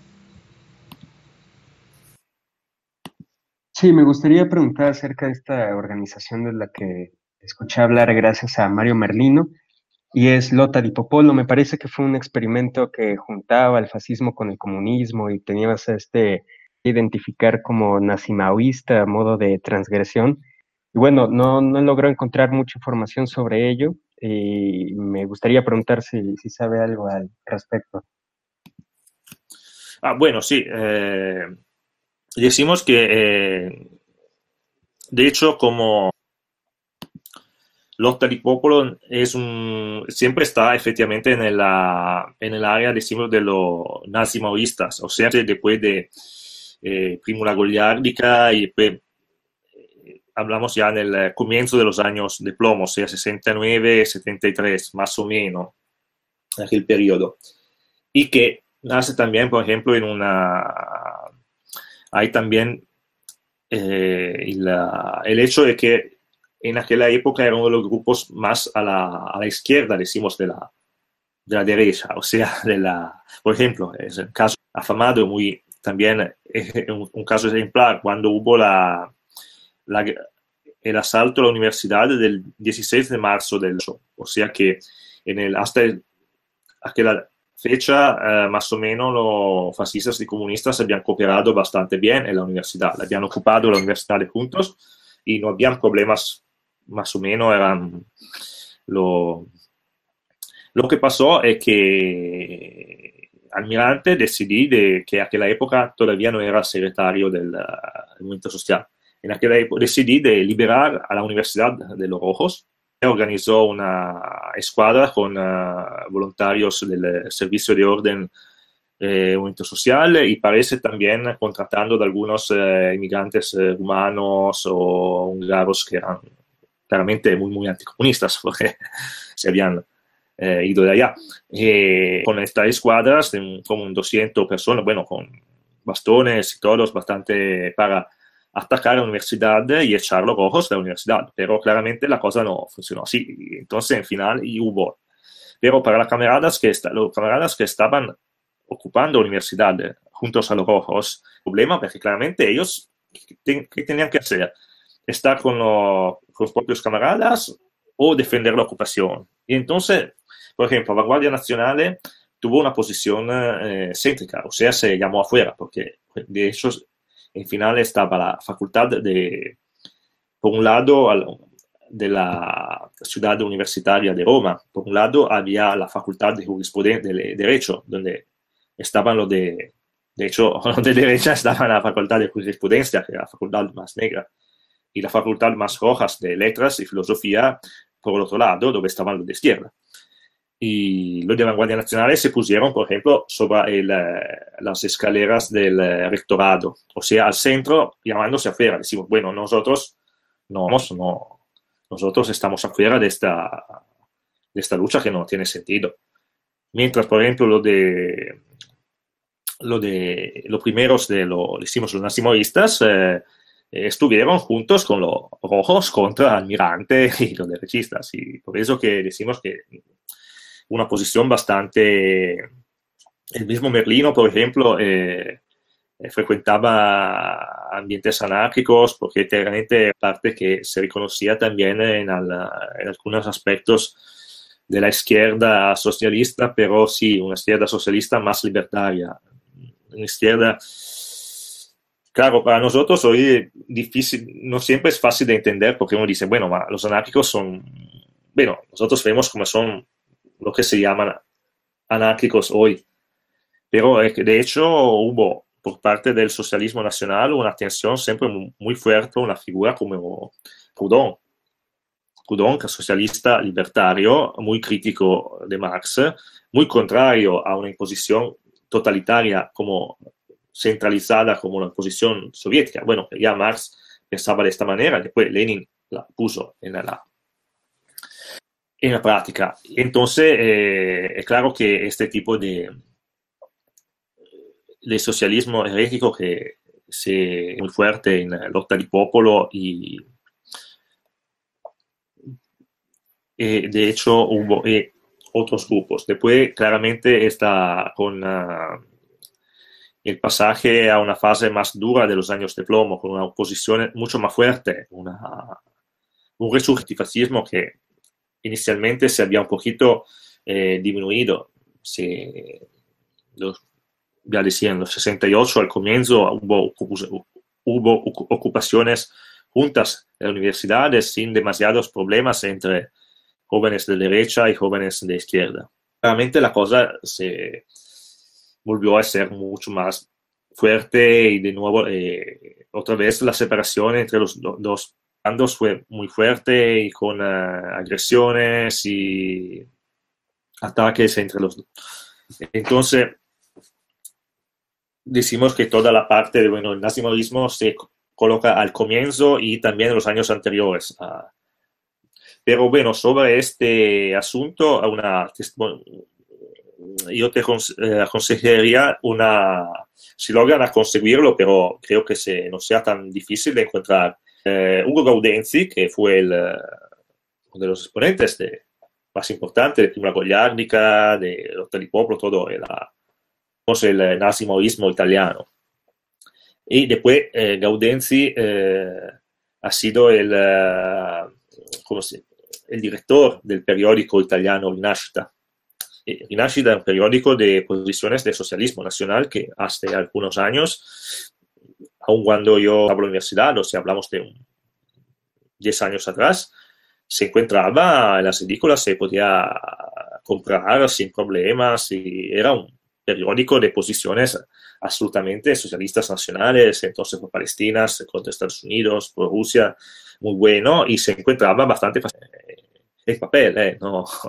Hoy somos muy acostumbrados a, a, la virtualización de estos medios, pero claramente, eh, y Hugo Audenzi había realizado hace algunos años atrás, esta, son 10 DVD, 10 DVD, sí, bueno, de, en, eh, intitulados Ci chiamavano Nazimao, en la cual habla con uh, fotos y filmados, bueno, un documentario eh, que hace sobre esta experiencia política y que es muy, muy importante y muy, muy interesante. Eh, y creo que sea, hasta ahora, sea el, uno de las, bueno, es un material, claramente es un material autoproducido, entonces, eh, claramente no es un estudio desde el exterior.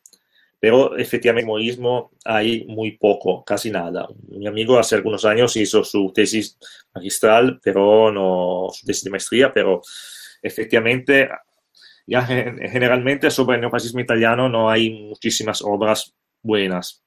También porque es un periodo bastante, es un, un asunto bastante reciente, pero sobre los Popolo y los Nazimao no hay mucho, pero esta, esto es mi, mi opinión. Si quieres eh, profundizar este argumento, eh, te lo, lo aconsejo absolutamente, sí. No sé si voy a enviar el, uh, el link a Alejandro, así que compartirlo con, uh,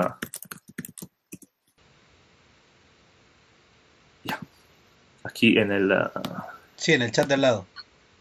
Eh, bueno, en el Amazon dice que no está disponible, pero eh, salí en el 2014 con Rinascita, de hecho, eh, uh, si, se logra, si se logra encontrarlo en alguna manera, puede ser muy... Yo creo que sea lo mejor para entender bien, conocer esta realidad. Realidad que fue centrada especialmente en Roma, claramente. Lo específico porque claramente, de hecho, en, uh, en Italia también hubo, estas experiencias eran bastante diferentes, por ejemplo, en, uh, especialmente entre Milano y Roma, que son las dos ciudades más importantes, pero son, siempre han sido este, esta dualidad en 250 años entre la capital política y la capital económica. Así que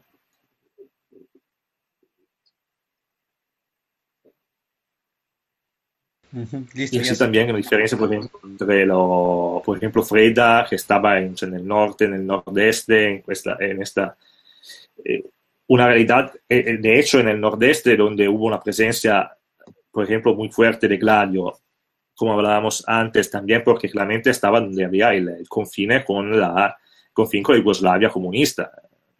Bueno, es verdad, de hecho era un país que estaba a nivel de política internacional, la Yugoslavia de Tito estaba más cercana a Inglaterra que a la Unión Soviética. Pero de toda manera había, por eso que había todas las fortificaciones y todo, y era toda una región donde había muchas instalaciones militares, sea norteamericanas, sea italianas, y por eso también donde había la mayor presencia de estructuras de gladios también. Roma, por ejemplo, es diferente. Roma había una, realmente centro del poder, pero también había um, diferentes, y también Roma dividida en varios, en varios negros, varios rojos, una realidad muy diferente. Sí, suena bastante bien. Ya luego que tenga la oportunidad buscaré el documental. Sí veo que no está disponible, pero ya luego... Eh, bueno, no... Yo me imagino, yo aconsejo de pedirlo a Hugo Gaudenzi. Hugo Gaudenzi se encuentra en el Facebook de toda manera. Y yo lo conocí a una presentación, eh, lo tengo entre los... que fue también un uh, periodista, fue uh, también como enviado de guerra al exterior.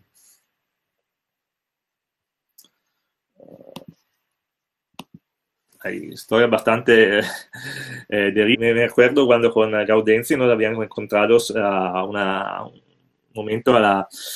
Eh, de, bueno, hicimos con Gaudenzi la conferencia en, en, la universidad y claramente hubo problemas porque había claramente la policía política, la DIGOS, la policía política italiana, que controlaba esta conferencia porque claramente siendo es un personaje eh, claramente problemático, decimos así, a nivel.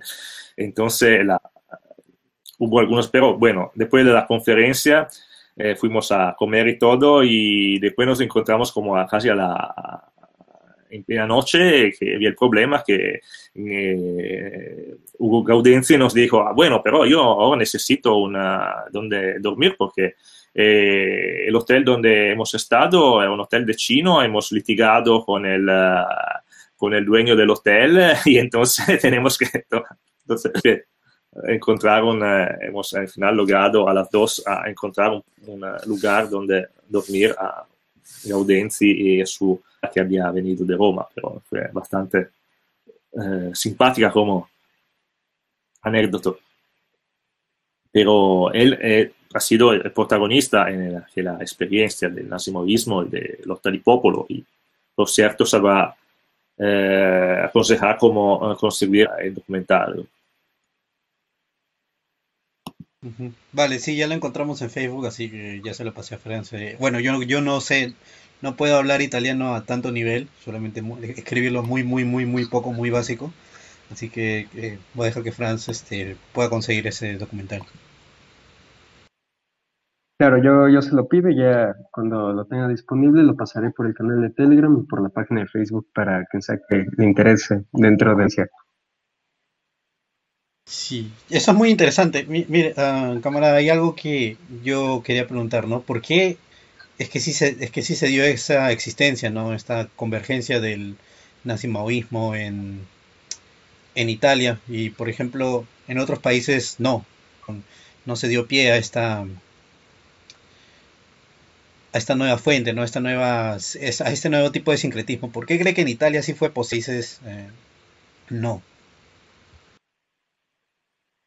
Ma, eh, otros países occidentales. eh, sí, porque, sí, occidentales. no, porque de hecho cuando eh, él, porque de, de, hecho cuando, cuando dice ah, eh, que son cosas, nos dicen que se trata de, son sincretismos que tienen poca presencia, etcétera, en Italia, pero yo digo siempre, bueno, pero en el, el todo nacimos, o sea que de, de, hecho en todos los países eh, decimos países en desarrollo, como países árabes en América Latina, la idea de una convergencia entre socialismo y nacionalismo es algo de casi siempre, bueno, los mismos partidos comunistas de estos países casi siempre son nacionalistas también.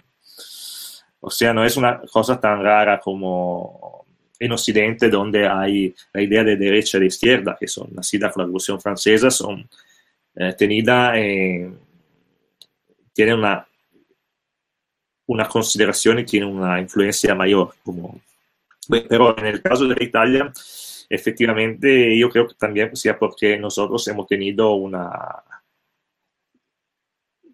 una fuerte presencia de, bueno, o sea, eh, Italia ha tenido la misma República Italiana, que de hecho la, también constitucionalmente es una democracia liberal, pero de hecho siempre tuvo una fuerte presencia de elementos que liberales no eran, porque, eh, por ejemplo, lo mismo lo que los políticos que escribieron nuestra constitución, por ejemplo, eh, la gran mayoría eran no marxistas, marxistas o comunistas o Partido Socialista de Nenni, que, que en la época eran marxistas reformistas, o sea, eran socialdemocráticos, pero Nenni de hecho era marxista. Y católicos de la época de XII, o sea, antes del Concilio Vaticano II. Entonces eran, bueno, bueno la, la, misma democracia cristiana tenía muchas personas que no eran tan, eh, no eran los conservadores católicos que se encuentran, por ejemplo, en América Latina. Eh. Por ejemplo, Fanfani, que fue gran figura de la izquierda de, de la democracia cristiana, por ejemplo, que fue eh, primer ministro del gobierno muchas veces y todos.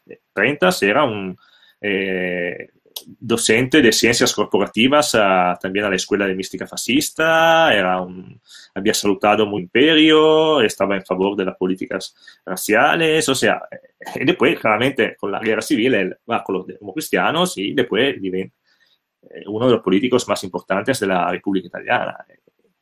Entonces, claro que eh, estas posiciones más extremas, posiciones críticas hacia el liberalismo en Italia son mucho más eh, fuertes. A nivel popular también hay muchísimas personas que, se, que son comunistas o también hay muchas personas, no obstante todo, que, son, que se declaran fascistas o nostálgicos del periodo fascista. Yo vi esto, por ejemplo, en España, yo cuando he vivido un, pasado un año de estudios en, en Madrid, eh, es impresionante, como puede ser que eh, en Italia el fascismo ha acabado mal, ha acabado una guerra perdida y una guerra civil, invasión angloamericana, ocupación alemana, deportaciones, matanzas, eh, bueno, pero después de la guerra habían, no, obstante todo, dos millones de, uno o dos, depende de, la, de, los años, pero de van al movimiento social eh, y hubo eh, jóvenes y todo, y una era el cuarto partido político.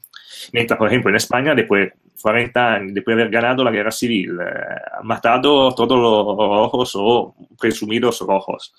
Y 40 años de Franco y todo, y después de la moneda de transición, muy poco tiempo toda la, todo el derecho al nacionalismo español se disolvió. En el, uh, hubo Blas Piñar, fue el único de hecho, uh, parlamentario uh, neofascista en España, de hecho, en el Fuerza Nueva.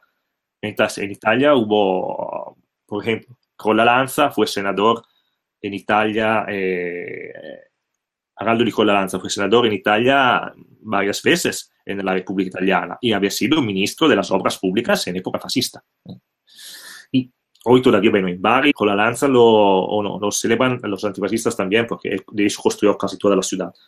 Pero eh, entonces creo, creo que esto muestra unas fuerzas políticas bastante varias y bastante... Y también hay que decir que efectivamente, por ejemplo, la, al sur, en las regiones donde no hubo una guerra civil, entonces la misma distinción, las mismas barreras entre fascismo y antifascismo no eran tan fuertes y tan duras como en el norte de Italia. Me contaban, por ejemplo, de, en el tacón de la, de la península, en, por ejemplo, de casos de... Eh, dice, ah, no, bueno, mi abuelo era comunista, pero iba en la sesión de los fascistas porque ellos tenían el, eh, ¿cómo se dice? El, eh, el futbolito de... Bueno, el, el fútbol de mesa, ¿no? Como Claro, es el fútbol de mesa, sí. Sí, como, o, sea, o, también, bueno, en, en, en, Sicilia, por ejemplo, en el 60, eso no, en Sicilia hubo esta exper experiencia llamada milazismo, porque el gobernador Silvio Milazzo hubo, eh, hizo un gobierno con, uh, él era un democristiano pero disidente, o sea, se tomó la parte disidente de la democracia cristiana y fue apoyado por el movimiento social y el Partido Comunista, y con apoyo, de, con la aprobación de Almirante de Togliatti, bueno, no de Almirante, no, de Michelini y de Togliatti que una bueno, y entonces claramente, eh, así como, por ejemplo, en Sicilia, de hecho, eran los dos partidos que más se oponían a la mafia y a la corrupción política también, porque claramente siendo eran aquellos que eran excluidos por el poder entonces eran más creíbles. Claramente si, si no gobiernas no te corrompen, o sea, ¿por qué pagarte si tú no, si tú no vales nada, no? Pero entonces yo creo que esta, este clima de haya, eh, pueda haber, eh, todo esto no pasa en países como en Inglaterra, por ejemplo, sea, sea los comunistas que los fascistas eran muy, muy pocos, casi nada.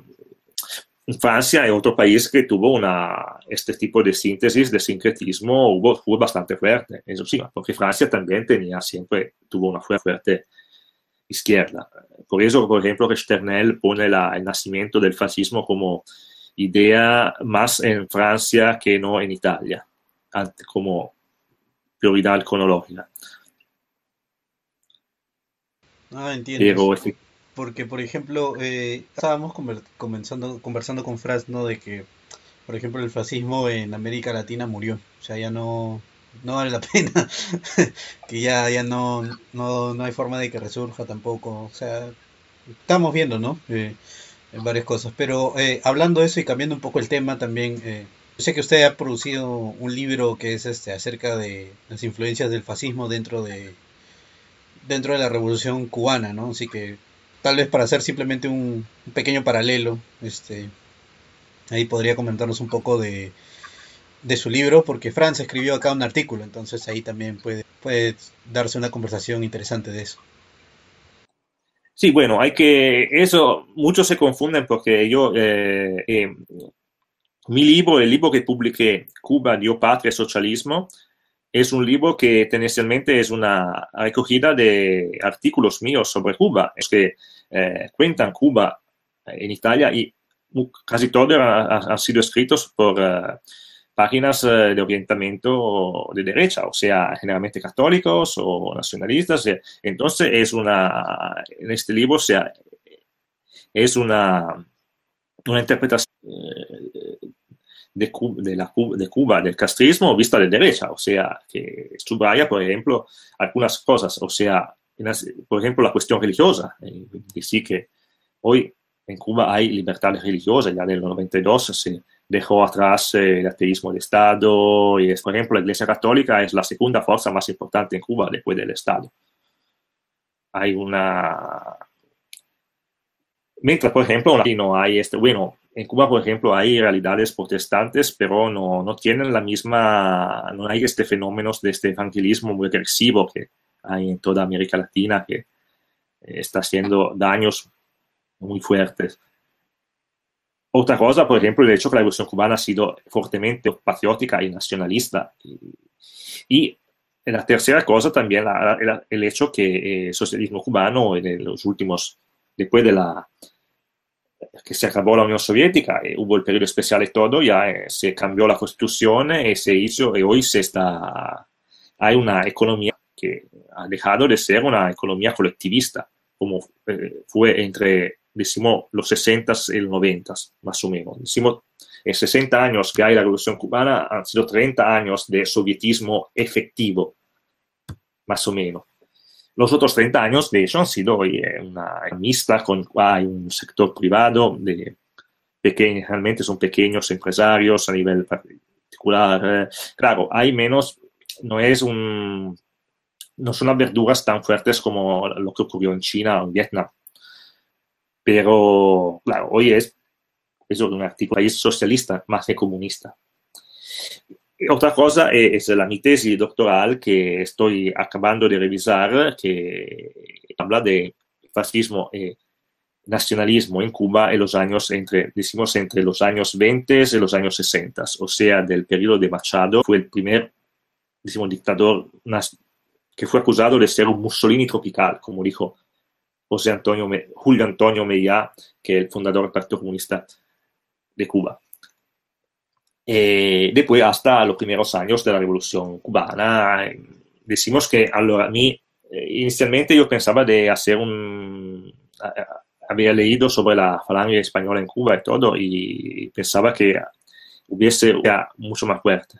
Después, eh, siendo eh, yo estuve en, en, Habana y después en Madrid, o menos, bueno, en Alcalá de Henares, donde hay el Archivo General de Administración, haciendo eh, investigaciones en las fuentes, documentos, y después eh, he visto que muchos de la presencia fascista en Cuba exagerada enormemente por la propaganda antifascista de la época.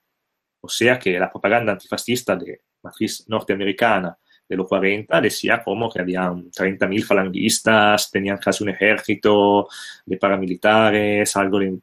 De hecho, todo esto era mentira. Era, la falange española solo se cuidaba con los ciudadanos españoles en Cuba. No se ponía en la política cubana.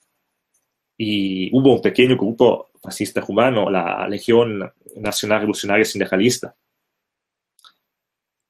que es muy interesante, pero ellos también, eh, por ejemplo, eh, la prensa antifascista dice a ah, 3.000 personas, la, la, relación de la policía antes de cuando fueron procesados y todo, son 500 en toda la isla y son demasiados, no, no tienen fuerza de hacer nada de efectivamente subversivo.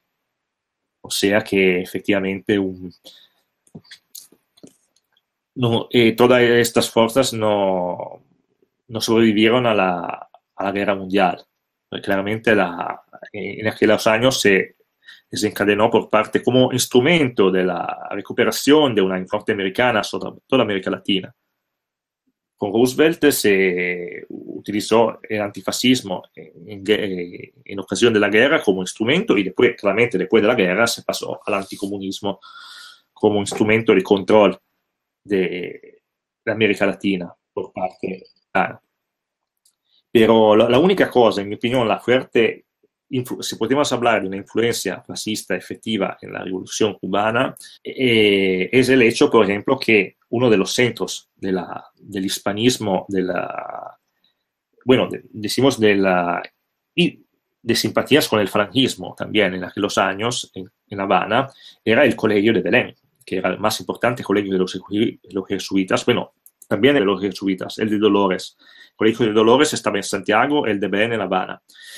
Los, hermanos Castro estudiaron antes en Dolores, que era, ellos eran de la, del oriente de la isla, entonces eh, hicieron el, uh, empezaron la escuela en el, el colegio de Dolores, donde sabemos que, por ejemplo, en los años de la guerra civil se hacían misas, se hacían manifestaciones en, en estos colegios para eh, pedir a Dios la victoria del bando nacional, se hacían manifestaciones, hay fotos con lo, todos los niños, los muchachos que saludan con, la, con, su divisa, que saludan con el brazo en alto. Y el mismo, sí, no, yo he tenido estos curas que me han dado, eran todos muy reaccionarios, muy fascistas, pero yo les agradezco, los agradezco mucho porque me dieron una educación muy, fuerte, una educación militar, me enseñaron el sentido del honor. Entonces yo pienso que la, me parece que la no fue una influencia de tipo ideológico, porque la ideología de, en el sentido de ideas de Castro se hizo más en el periodo universitario y su, sobre autores de izquierda, como sea democrática, nacional, como Martí, sea fue pero un algo, una cosa de, fue una, influ, una influencia de tipo valorial. Como, por ejemplo, eh, nos diría un Alain de Benoit, que dijo que él tiene valores de derecha y ideas de izquierda. Y lo mismo, en mi opinión, hay un, puede ser una figura como la de lo que ah, hubo una impostación efectivamente fuertemente nacionalista y a nivel de y patriótica también como por ejemplo, el hecho que uh, también su relación con la, la religión. Él, él, eh, también cuando habla en, el libro de conversación con Frei Betto en el 85, él, el cura le pide si va a, a, liberar un poco más la iglesia en, uh, en Cuba. Y dice, bueno, es una, no es una cuestión tanto de tipo eh, filosófico, yo soy partidario del ateísmo en, en sí, porque dice, él dice que la religión es un hecho natural del hombre. Dice que eso no hay las condiciones políticas, porque efectivamente en el discernimiento de Nicaragua se puede tener una alianza entre católicos y socialistas, porque es una realidad, una situación diferente. Eh, aquí en Cuba la, la, iglesia estado a la derecha y, y, entonces es una cuestión más política que no de tipo real. Entonces yo después eh, yo he vivido más o menos en, uh, en, Habana más o menos nueve meses, en total de tres, cuatro, de cuatro veces que he estado en Cuba y, y seis meses todo uh, con mis investigaciones cuando estuve también uh, estudiando en la Universidad de La. Eh, entonces yo eh, no solo he estudiado eh, la realidad cubana a nivel de libros, pero también he vivido ya, he conocido, he estado con, un, con un, una visa de estudio, o sea, diferente de la visa de turismo, de acceder, por ejemplo, a, a algunos servicios que generalmente son solo para cubanos. Eh, entonces, de hecho, eh, la parte que mi libro eh, habla tiene una, es más un libro de, de tipo periódico, como, como corte. De hecho, es eh, mucho más fácil de leer. Yo creo que sea bastante, puede ser bastante interesante traducirlo en español. No tanto por, claro, un cubano ya sabe, pero creo que también por el público de, para el público de América Latina sea muy interesante tener una visión de Cuba que sea diferente. Por ejemplo, por lo menos en, Italia, Italia es uno de los países europeos que tienen mayores relaciones con Cuba a nivel, eh, por ejemplo, no solo a nivel económico, pero también muchísimos italianos que fueron allá, eh, se casaron con cubanas, se, le lleva, eh, se llevaron a, en Italia y también, por ejemplo, hoy el periodo con el COVID, en la epidemia, hemos recibido dos equipos de médicos cubanos en Italia que han uh, llegado como acto de solidaridad internacional eh, pero de hecho en Italia de Cuba o hay los comunistas que dicen que ah, es todo perfecto, todo bueno, es un paraíso. Efectivamente lo, a la derecha dice, ah, no, es un cárcel al aire abierto y mueren de hambre y todo. Me imagino que lo mismo sea también en otros países latinoamericanos, donde hay mucha ignorancia. Yo me acuerdo que hablaba con un otro investigador brasileño y me decía eh, que él decía, mira, ma, sí, tú has estado en Cuba, pero tú has visto solo lo que ellos quieren que tú veas. Tú, mira, no, no es Corea del Norte, es, es un país donde puedes eh, entrar y girar todo el país como tú quieras, claro. No puede entrar, ingresar a, los, a las zonas militares eh, y, y, necesita una guía para ingresar en algunos parques naturales. Común. Pero, de hecho, nadie te impide de bueno, yo creo que también es un país donde se puede viajar con más tranquilidad y seguridad que en otros países de América Latina, porque es también un país, especialmente para turistas, es un, por ejemplo, yo con un muchacho mexicano me, era, que encontré a La Habana estaba diciendo, ah, aquí es, ya son las 10 de la noche y podemos girar tranquilos en la calle sin problemas. Sí, sí claro. Eh, aquí en Europa es bastante normal, pero efectivamente yo sé que no, realmente no todas las ciudades eh, americanas son tan, incluido muchas ciudades del norte de Estados Unidos, unas ciudades de Estados Unidos son muy, mucho más peligrosas que, New Orleans o son, son muy peligrosas. Por eso que eh, yo creo que sea un, sea un, mi libro puede ser muy interesante. Otro discurso es otro, mi tesis, que estoy, mi tesis ya se encuentra en la página de mi universidad, en su versión eh, en la cual fue discutida, entonces ya es eh, disponible, se puede leer, por eso que también... Eh, eh pero ahí eh, yo estoy ahora la estoy revisando porque tengo otro material interesante que no tuve el tiempo de insertar en mi tesis. Entonces, eh, especialmente, por ejemplo, sobre el populismo cubano en los 30, el partido ABC, el plan corporativo de Batista hay cosas muy interesantes que van a ser eh, insertados en una edición final eh, y buscaré de, de publicarla eh, en inglés, porque ah, mi tesis está escrita en inglés, y también en español. Por ejemplo, ya a la, he tenido una, un juicio muy positivo y la invitación a publicarla por parte de, en México del profesor Franco Savarino que, que ha estudiado el, el fascismo en América Latina, ha escrito muchas cosas bastante interesantes.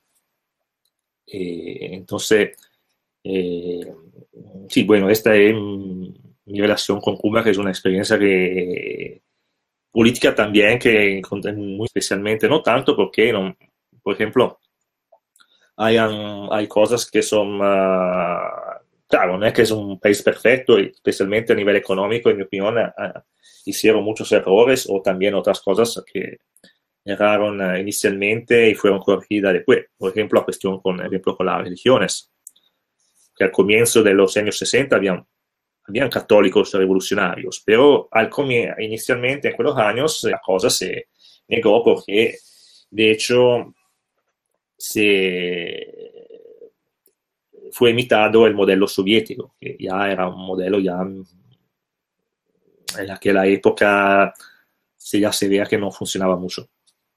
Pero después hubo cambios en los 90, y claramente hoy ya es diferente del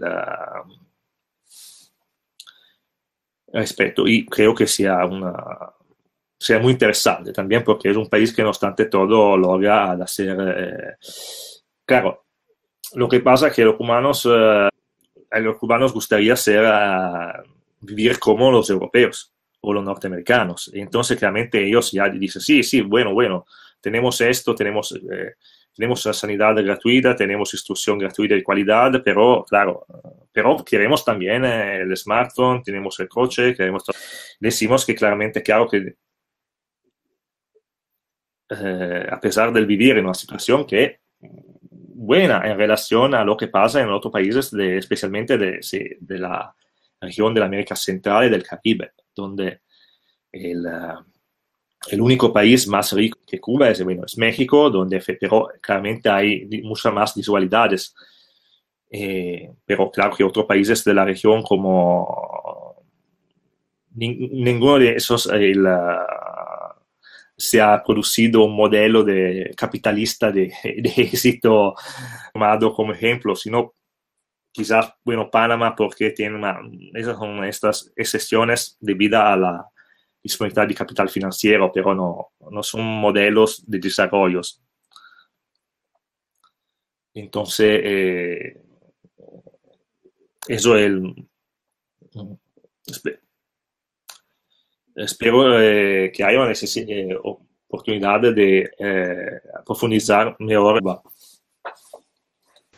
Sí, claro, eso iba, como obviamente que esa es una tesis doctoral, ha ido mucho más a detalle, porque por ejemplo lo de Franz fue, si bien no solo de él, también fue una colaboración con otro, con otro camarada, con un sandinista de, de, Nicaragua justamente, que, que en este artículo, ¿no?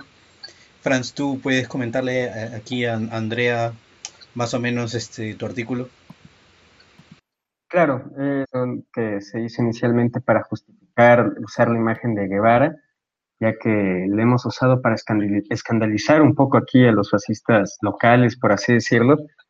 Y bueno, encontramos estos pósteres, ¿no? De el Frente de la Juventud Italiana, de estas juventudes, este movimiento, usando sus carteles. Entonces nos llamó bastante la atención, decidimos investigar al respecto y nos encontramos con estas narraciones, estas memorias de Gustavo Morales. Eh, Gustavo Morales, esta figura de la falange española auténtica que en España, cuando se dividen las falanges en estas tres fracciones principales después de la muerte de Franco, la falange auténtica la que más coquetearía con estos elementos de la izquierda, del apoyo hacia los árabes, de los movimientos latinoamericanos. De hecho, me parece que Falange Auténtica tiene ahí una propaganda muy, muy llamativa, eh, haciendo referencia a Zapata y a Sandino. Y en fin, este, Gustavo Morales como en, en una delegación estudiantil y ahí se encuentra a Castro. Y bueno, según lo que él explica, Castro reconoce los símbolos, reconoce la camisa, reconoce el yugo y la flecha, y le dice, le explica de manera breve que él también había tenido relación con ello, con su juventud, cómo se desarrolló como joven en el colegio de Belén, y de hecho lo manda a la casa del Che Guevara, que me parece es un, museo en Cuba, y ahí encuentra también de las obras de José Antonio Primo de Rivera, fundador de Falange Española, que se les había obsequiado a Che Guevara cuando viaja a España. Entonces, sí, básicamente fue esta justificación de intentar entender a la revolución cubana y a Castro y a Guevara como unas figuras que van más allá de, de esta polarización, por así llamarlo, ¿no? De que, ah, son comunistas, no debes, no debes usar sus símbolos, ah, son socialistas, no les debes citar, cuando realmente rescatar. Me parece que al final las cosas no terminaron del mejor modo, pero es innegable que hay bastante de, de lo cual se puede hacer referencia para el resto eh, para el resto de movimientos latinoamericanos. Bueno, yo bueno, eh, también la, toda la, yo he también mencionado Morales y también la visita de Che en España. Es que de hecho, por lo menos en Italia, el Che como icona en la derecha radical ya, hace, ya en los 60, por ejemplo, eh, habla de esto, habla Franco Cardini, por ejemplo, ma habla muchísimo ya, por ejemplo, la, ma, eh, ma hasta, por ejemplo, una, en el 61 una, una película sobre el Che en Italia y el uh, girada por ejemplo en Cerdeña con, muchos uh, errores también porque a la época no se conocía bien lo, los eventos de su muerte y todo o también el hecho que la canción hecha por el uh, eh, autor la, en, el medio musical de derecho de la, época, eh, Estamos hablando en el 78, o sea, un poco antes del surgimiento de la música alternativa italiana clásica.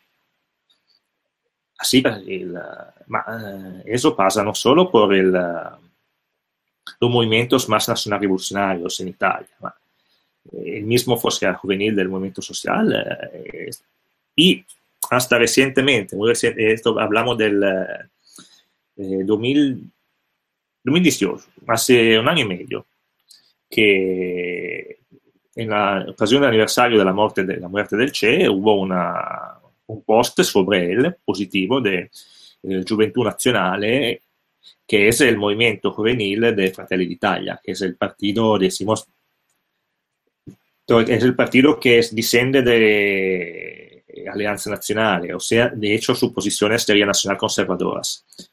Pero ha conservado muchas partes también de la, de la parte juvenil, entonces más eh, radical, como ya antes en el movimiento social, la parte más radical era la parte juvenil. Entonces, hasta un partido más o menos moderado, es un partido, por ejemplo, que ha invitado a Bannon, a Orban, o sea, que es un, el partido, de hecho, más que hoy es el más cercano al Partido Republicano estando en Italia. Pero a lo mismo, eh, hasta en este partido hay, hay muchas personas que admiran, que hay una admiración por el Che. Entonces, claro que en, uh, y claro que la otra cosa es que, uh, en mi opinión, la, uh, el hecho que la, la decisión de, de Fidel de, man, bueno, de un régimen de, de, este, de ideología uh, comunista, o sea, no simplemente porque claramente la, de hacer un, una, un socialismo nacional como puede hacer, por ejemplo, en Egipto. En Egipto, en otros países, por ejemplo, en uh, Siria, Siria y Egipto tenían buenas relaciones políticas con, con la Unión Soviética. Recibían armas de la Unión Soviética, pero, por ejemplo, perseguían a los comunistas locales.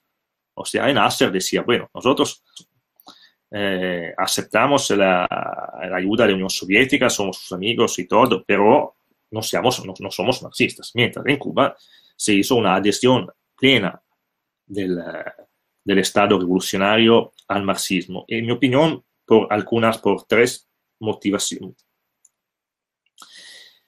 Uno, claramente por la cuestión de tipo geopolítico, porque claro que el, por necesidad de ayuda de, de protección por parte soviética. Ellos fueron, de hecho, forzados porque claramente la, los Estados Unidos fueron uh, muy hostiles a la revolución cubana. A diferencia, por ejemplo, lo que pasó eh, en Venezuela con la revolución democrática de Betancourt, en Bolivia con la revolución democrática siempre de Paz Extensoro, eh, en aquel caso la, los Estados Unidos estaban de acuerdo, porque los Estados Unidos decían, bueno, estar bien. Recordamos que Estados Unidos hasta los 60 tenían una impostación bastante keynesiana. Ellos mismos no eran liberistas como son hoy o, el tiempo, desde el tiempo de Reagan. Pero claramente eran revoluciones socialdemocráticas que no tocaban a los intereses norte. Mientras en, uh, en, países como México o Cuba, donde hay una fuerte presencia del capital norteamericano, es claro que allí era diferente y no era posible. Eh, por los Estados Unidos no, está, no, es un, no, es un, problema si tú expropias a los, los latifundistas de tu es un problema si tú expropias a las multinacionales norteamericanas, claro. Después hay el hecho que el, el, en la Revolución Cubana habían dos fuerzas, dos tendencias políticas. La tendencia política nacionalista, decimos de izquierda, la del movimiento 26 de julio, y era la tendencia comunista del Partido Socialista Popular. Y los comunistas como el de Blas Roca, que se habían opuesto anteriormente a la revolución por parte de Fidel, diciendo que era aventurismo, que se necesitaba la, la conciencia de las masas. Después Fidel ganó, y se, y, pero ellos tenían el apoyo de los sindicatos, controlaban los sindicatos de trabajadores y tenían relaciones ya con la Unión Soviética. Entonces ellos eran se necesitaba que integrarlos también en la revolución. No se podía hacer, aunque, por ejemplo, ya en los 60 Fidel purga a los elementos más prosoviéticos. Por ejemplo, por ejemplo, Aníbal Escalante en el 68 es eh, quitado por, su, por el partido. Bueno, bueno, no fueron purgas sangrientas, porque de hecho el, el gobierno de la Revolución Cubana siempre fue bastante, no mató mucho, casi nada. De hecho, no. Pero y la razón, en mi opinión, es que el, Fidel de, decidió de adoptar un sistema leninista de poder porque efectivamente la centralización y la verticalización del poder que te ofrece el leninismo efectivamente te, como, como jefe de Estado te da un poder mucho más fuerte que otros. Y también, en mi opinión, el, uh, el, leninismo se ha mostrado ser algo mucho más durable. Si nosotros comparamos, por ejemplo, de esos tres grandes revolucionarios de la América Latina, eh, del Fidel que fue, eh, adoptó una, uh, un método leninista con dos populistas como Perón y Chávez, que el, el problema eh, que se ve el después. Después de Perón, el movimiento peronista tuvo muchos problemas y no logró a, a recuperar una, una postura al nivel de la, de la lideranza de Perón. Y lo mismo pasa en Venezuela. Eso porque, de hecho, el, el leninismo te ayuda a, efectivamente, por lo menos en mi opinión, a construir una clase dirigente que pueda después eh, eh, manecer y gobernar también después de la, de la muerte del líder carismático populista que ha animado la revolución inicialmente. Donde no hay estructuras de este tipo y toda la fuerza de una revolución se apunta sobre una persona, es claro que eh, es muy difícil hacer menos de sí, esta persona. Yo creo. Aunque, por ejemplo, una excepción puede ser en el campo populista con una, quizás el caso mexicano, donde el Partido Revolucionario Institucional supo, después de, de Cárdenas, eh, hacerse efectivamente institucionalizarse, permanecer al gobierno hasta el 2000, eh, que es algo impresionante a nivel de estabilidad. No obstante, no tuviese una, uh, una impostación leninista como pero en mi opinión estas son las tres razones donde han influenciado Fidel en, el, en una elección de de tipo comunista y no solamente socialista.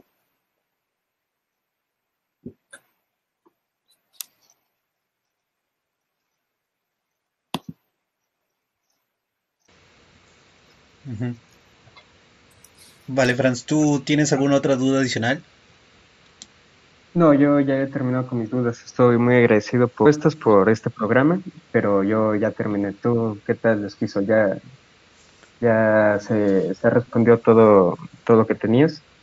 Sí, más bien, o sea, solamente ya sería un poco de entrar a las consecuencias, ¿no? De todo este, de todo este periodo. Y eso era lo que yo quería preguntar, más bien, este, camarada, aquí. Eh, respecto a las consecuencias, este, ya hablamos un poco de, lo que fue Gladio, ya, ya, hablamos un poco del asesinato de Aldo Moro, eh, la americanización también de, de, Italia como sociedad. Y entonces yo quería preguntarle qué otra consecuencia de este, de este periodo ve usted, ya que usted es el italiano.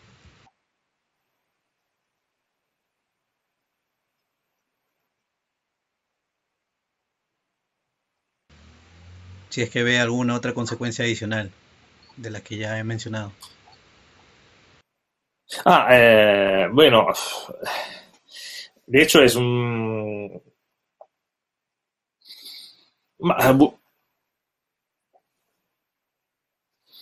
Bueno, lo que, eh, si hablamos de los años de plomo en, eh, específicamente, claro que de hecho han,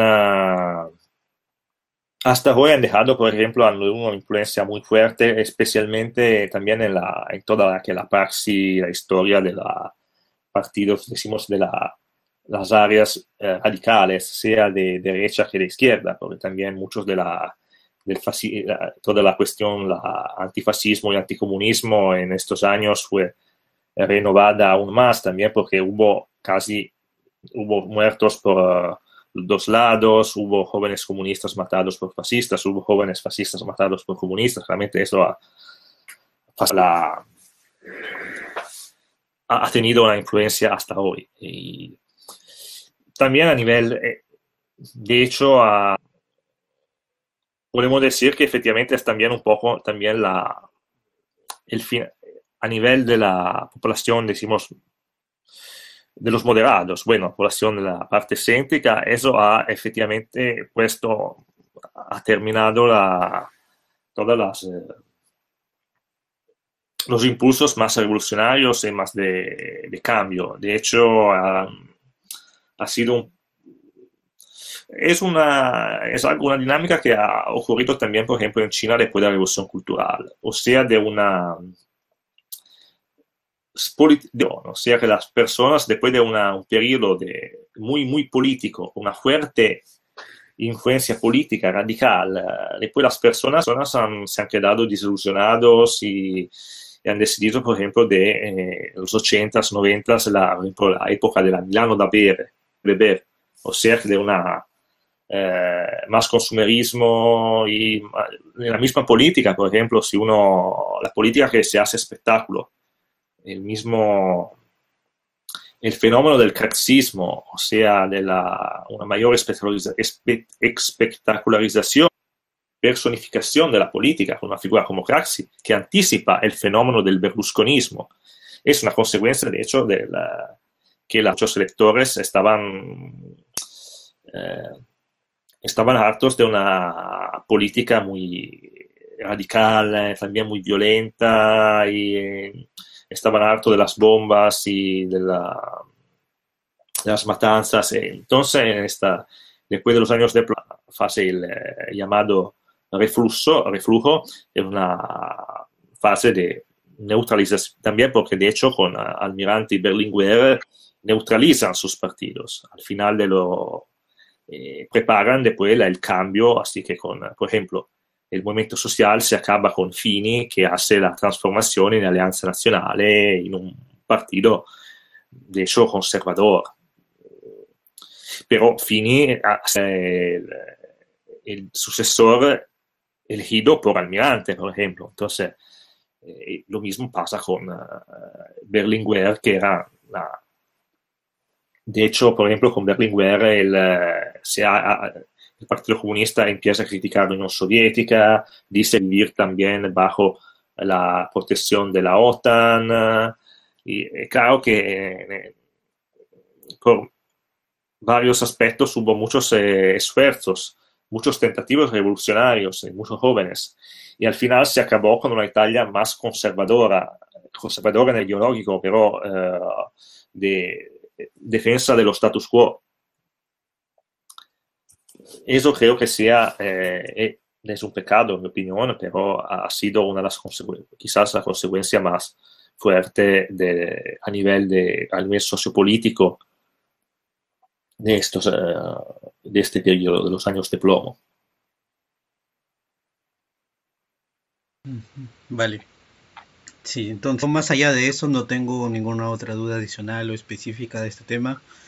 Yo creo que ya eh, bueno, de mi parte mis dudas se han sido solventadas, así que yo creo que no queda nada más que agradecerle, camarada, por su tiempo y por su disposición.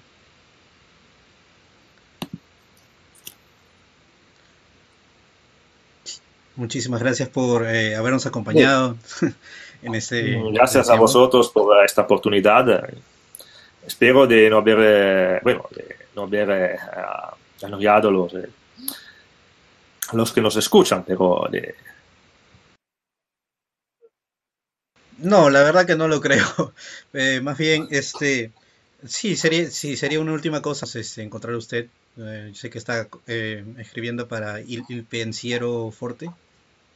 Ma io attualmente collaboro con, muchas eh, también porque escribo cosas diferentes y publico sobre cosas diferentes. Por ejemplo, con los amigos del Pensiero Forte eh, publicados algunas cosas, otras sobre el, eh, por ejemplo, Observatorio Globalizazione, que es otro con un corte un poco diferente. Yo eh, frecuento y colaboro con muchas realidades diferentes y también porque creo mucho en idea de constituir y de trazar conexiones y relaciones entre realidades muy diferentes y a mayor razón entre realidades de países y de continentes en este momento. Mm, ya veo, excelente. Entonces no se dedica solamente, no es solamente una sola cosa, sino usted hace múltiples cosas. Sí, actualmente estoy buscando hacer de parar con artículos o ensayos breves, eh, de concentrarme en eh, trabajar sobre eh, casi te, tengo que revisar para una publicación, porque tengo mucho material todavía inédito que en mi opinión merece de eh, publicado. Sí, excelente. Sí, bueno, nosotros como mencionábamos, eh, en algún punto vamos a, ahora que, como ya le mencioné, ¿no? ahora que se levante la, la cuarentena, voy a buscar de poder ya empezar con a editar libros, ¿no? En la editorial y sacar este por ejemplo, uno de los títulos que me gustaría tener sería uno de sus libros que mencionó, que era justamente el de Cuba. Sería, creo que sería muy interesante acá en Perú, ya que en Perú no hay, como dije, no, no, hay, literalmente. Entonces, bueno, eh, creo que... Y también porque que Cuba sea muchas veces mencionada como una especie de, bueno, de eh, de fantasma comunista para espantar a lo, ah, ma, bueno, ma, ¿por qué no te vas a Cuba? ¿O qué no Cuando yo creo que hay, hay muchos, eh, muchas personas, especialmente eh, clases populares eh, de, americanas, estaría mejor seguir en Cuba que no, quizás en... O sea que no es este infierno que es como es pintado, por ejemplo, por las derechas eh, especialmente entonces creo que el mayor conocimiento no puede ser, especialmente un conocimiento que, crítico, porque claramente yo no, no soy no, no me gusta, no me entero de hacer una un, un retrato idealizado de esta verdad, claramente. Pero claro, que tiene muchas cosas buenas y muchas cosas notables. Definitivamente, y sería bueno eh, empezar a rescatar, o sea, rescatar lo que se puede usar, las cosas buenas, criticar lo que no nos sirve y bueno, lo que por último que es totalmente detrimental, ¿no? A cada realidad se desecha simplemente. O sea, es bien sencillo, en verdad no, no veo cuál es el drama ahí con... Este consideramos, por ejemplo, el peso geopolítico que tuvo un país pequeño como Cuba. Eso es impresionante. Yo pienso que eh, en Italia nosotros estamos, tenemos una clase dirigente muy inmovilista y uh, casi no tenemos una política exterior. No obstante, esas primeras 10 potencias económicas mundiales, pero de hecho somos ellos que son pocos y pobres y logran a dejar una huella en la historia mundial internacional es impresionante. Por ejemplo, la influencia que hubo Cuba en, África, en Angola, o también hoy con equipos de médicos en muchísimos países, incluidos países desarrollados como Italia o España. Sí, definitivamente, ahí hay muchas cosas que, como dije, no se puede aprender, se puede rescatar y se puede usar ya cada uno eh, bajo su propia realidad. Esto ha sido todo por hoy. Esperemos que les haya gustado a ustedes muchachos que nos están escuchando. Y bueno, para la siguiente ocasión, que es nuestra próxima semana, le hemos movido el programa para miércoles y vamos a conversar sobre el movimiento nacional anarquista, anarquista con alguien que tradujo el, el manifiesto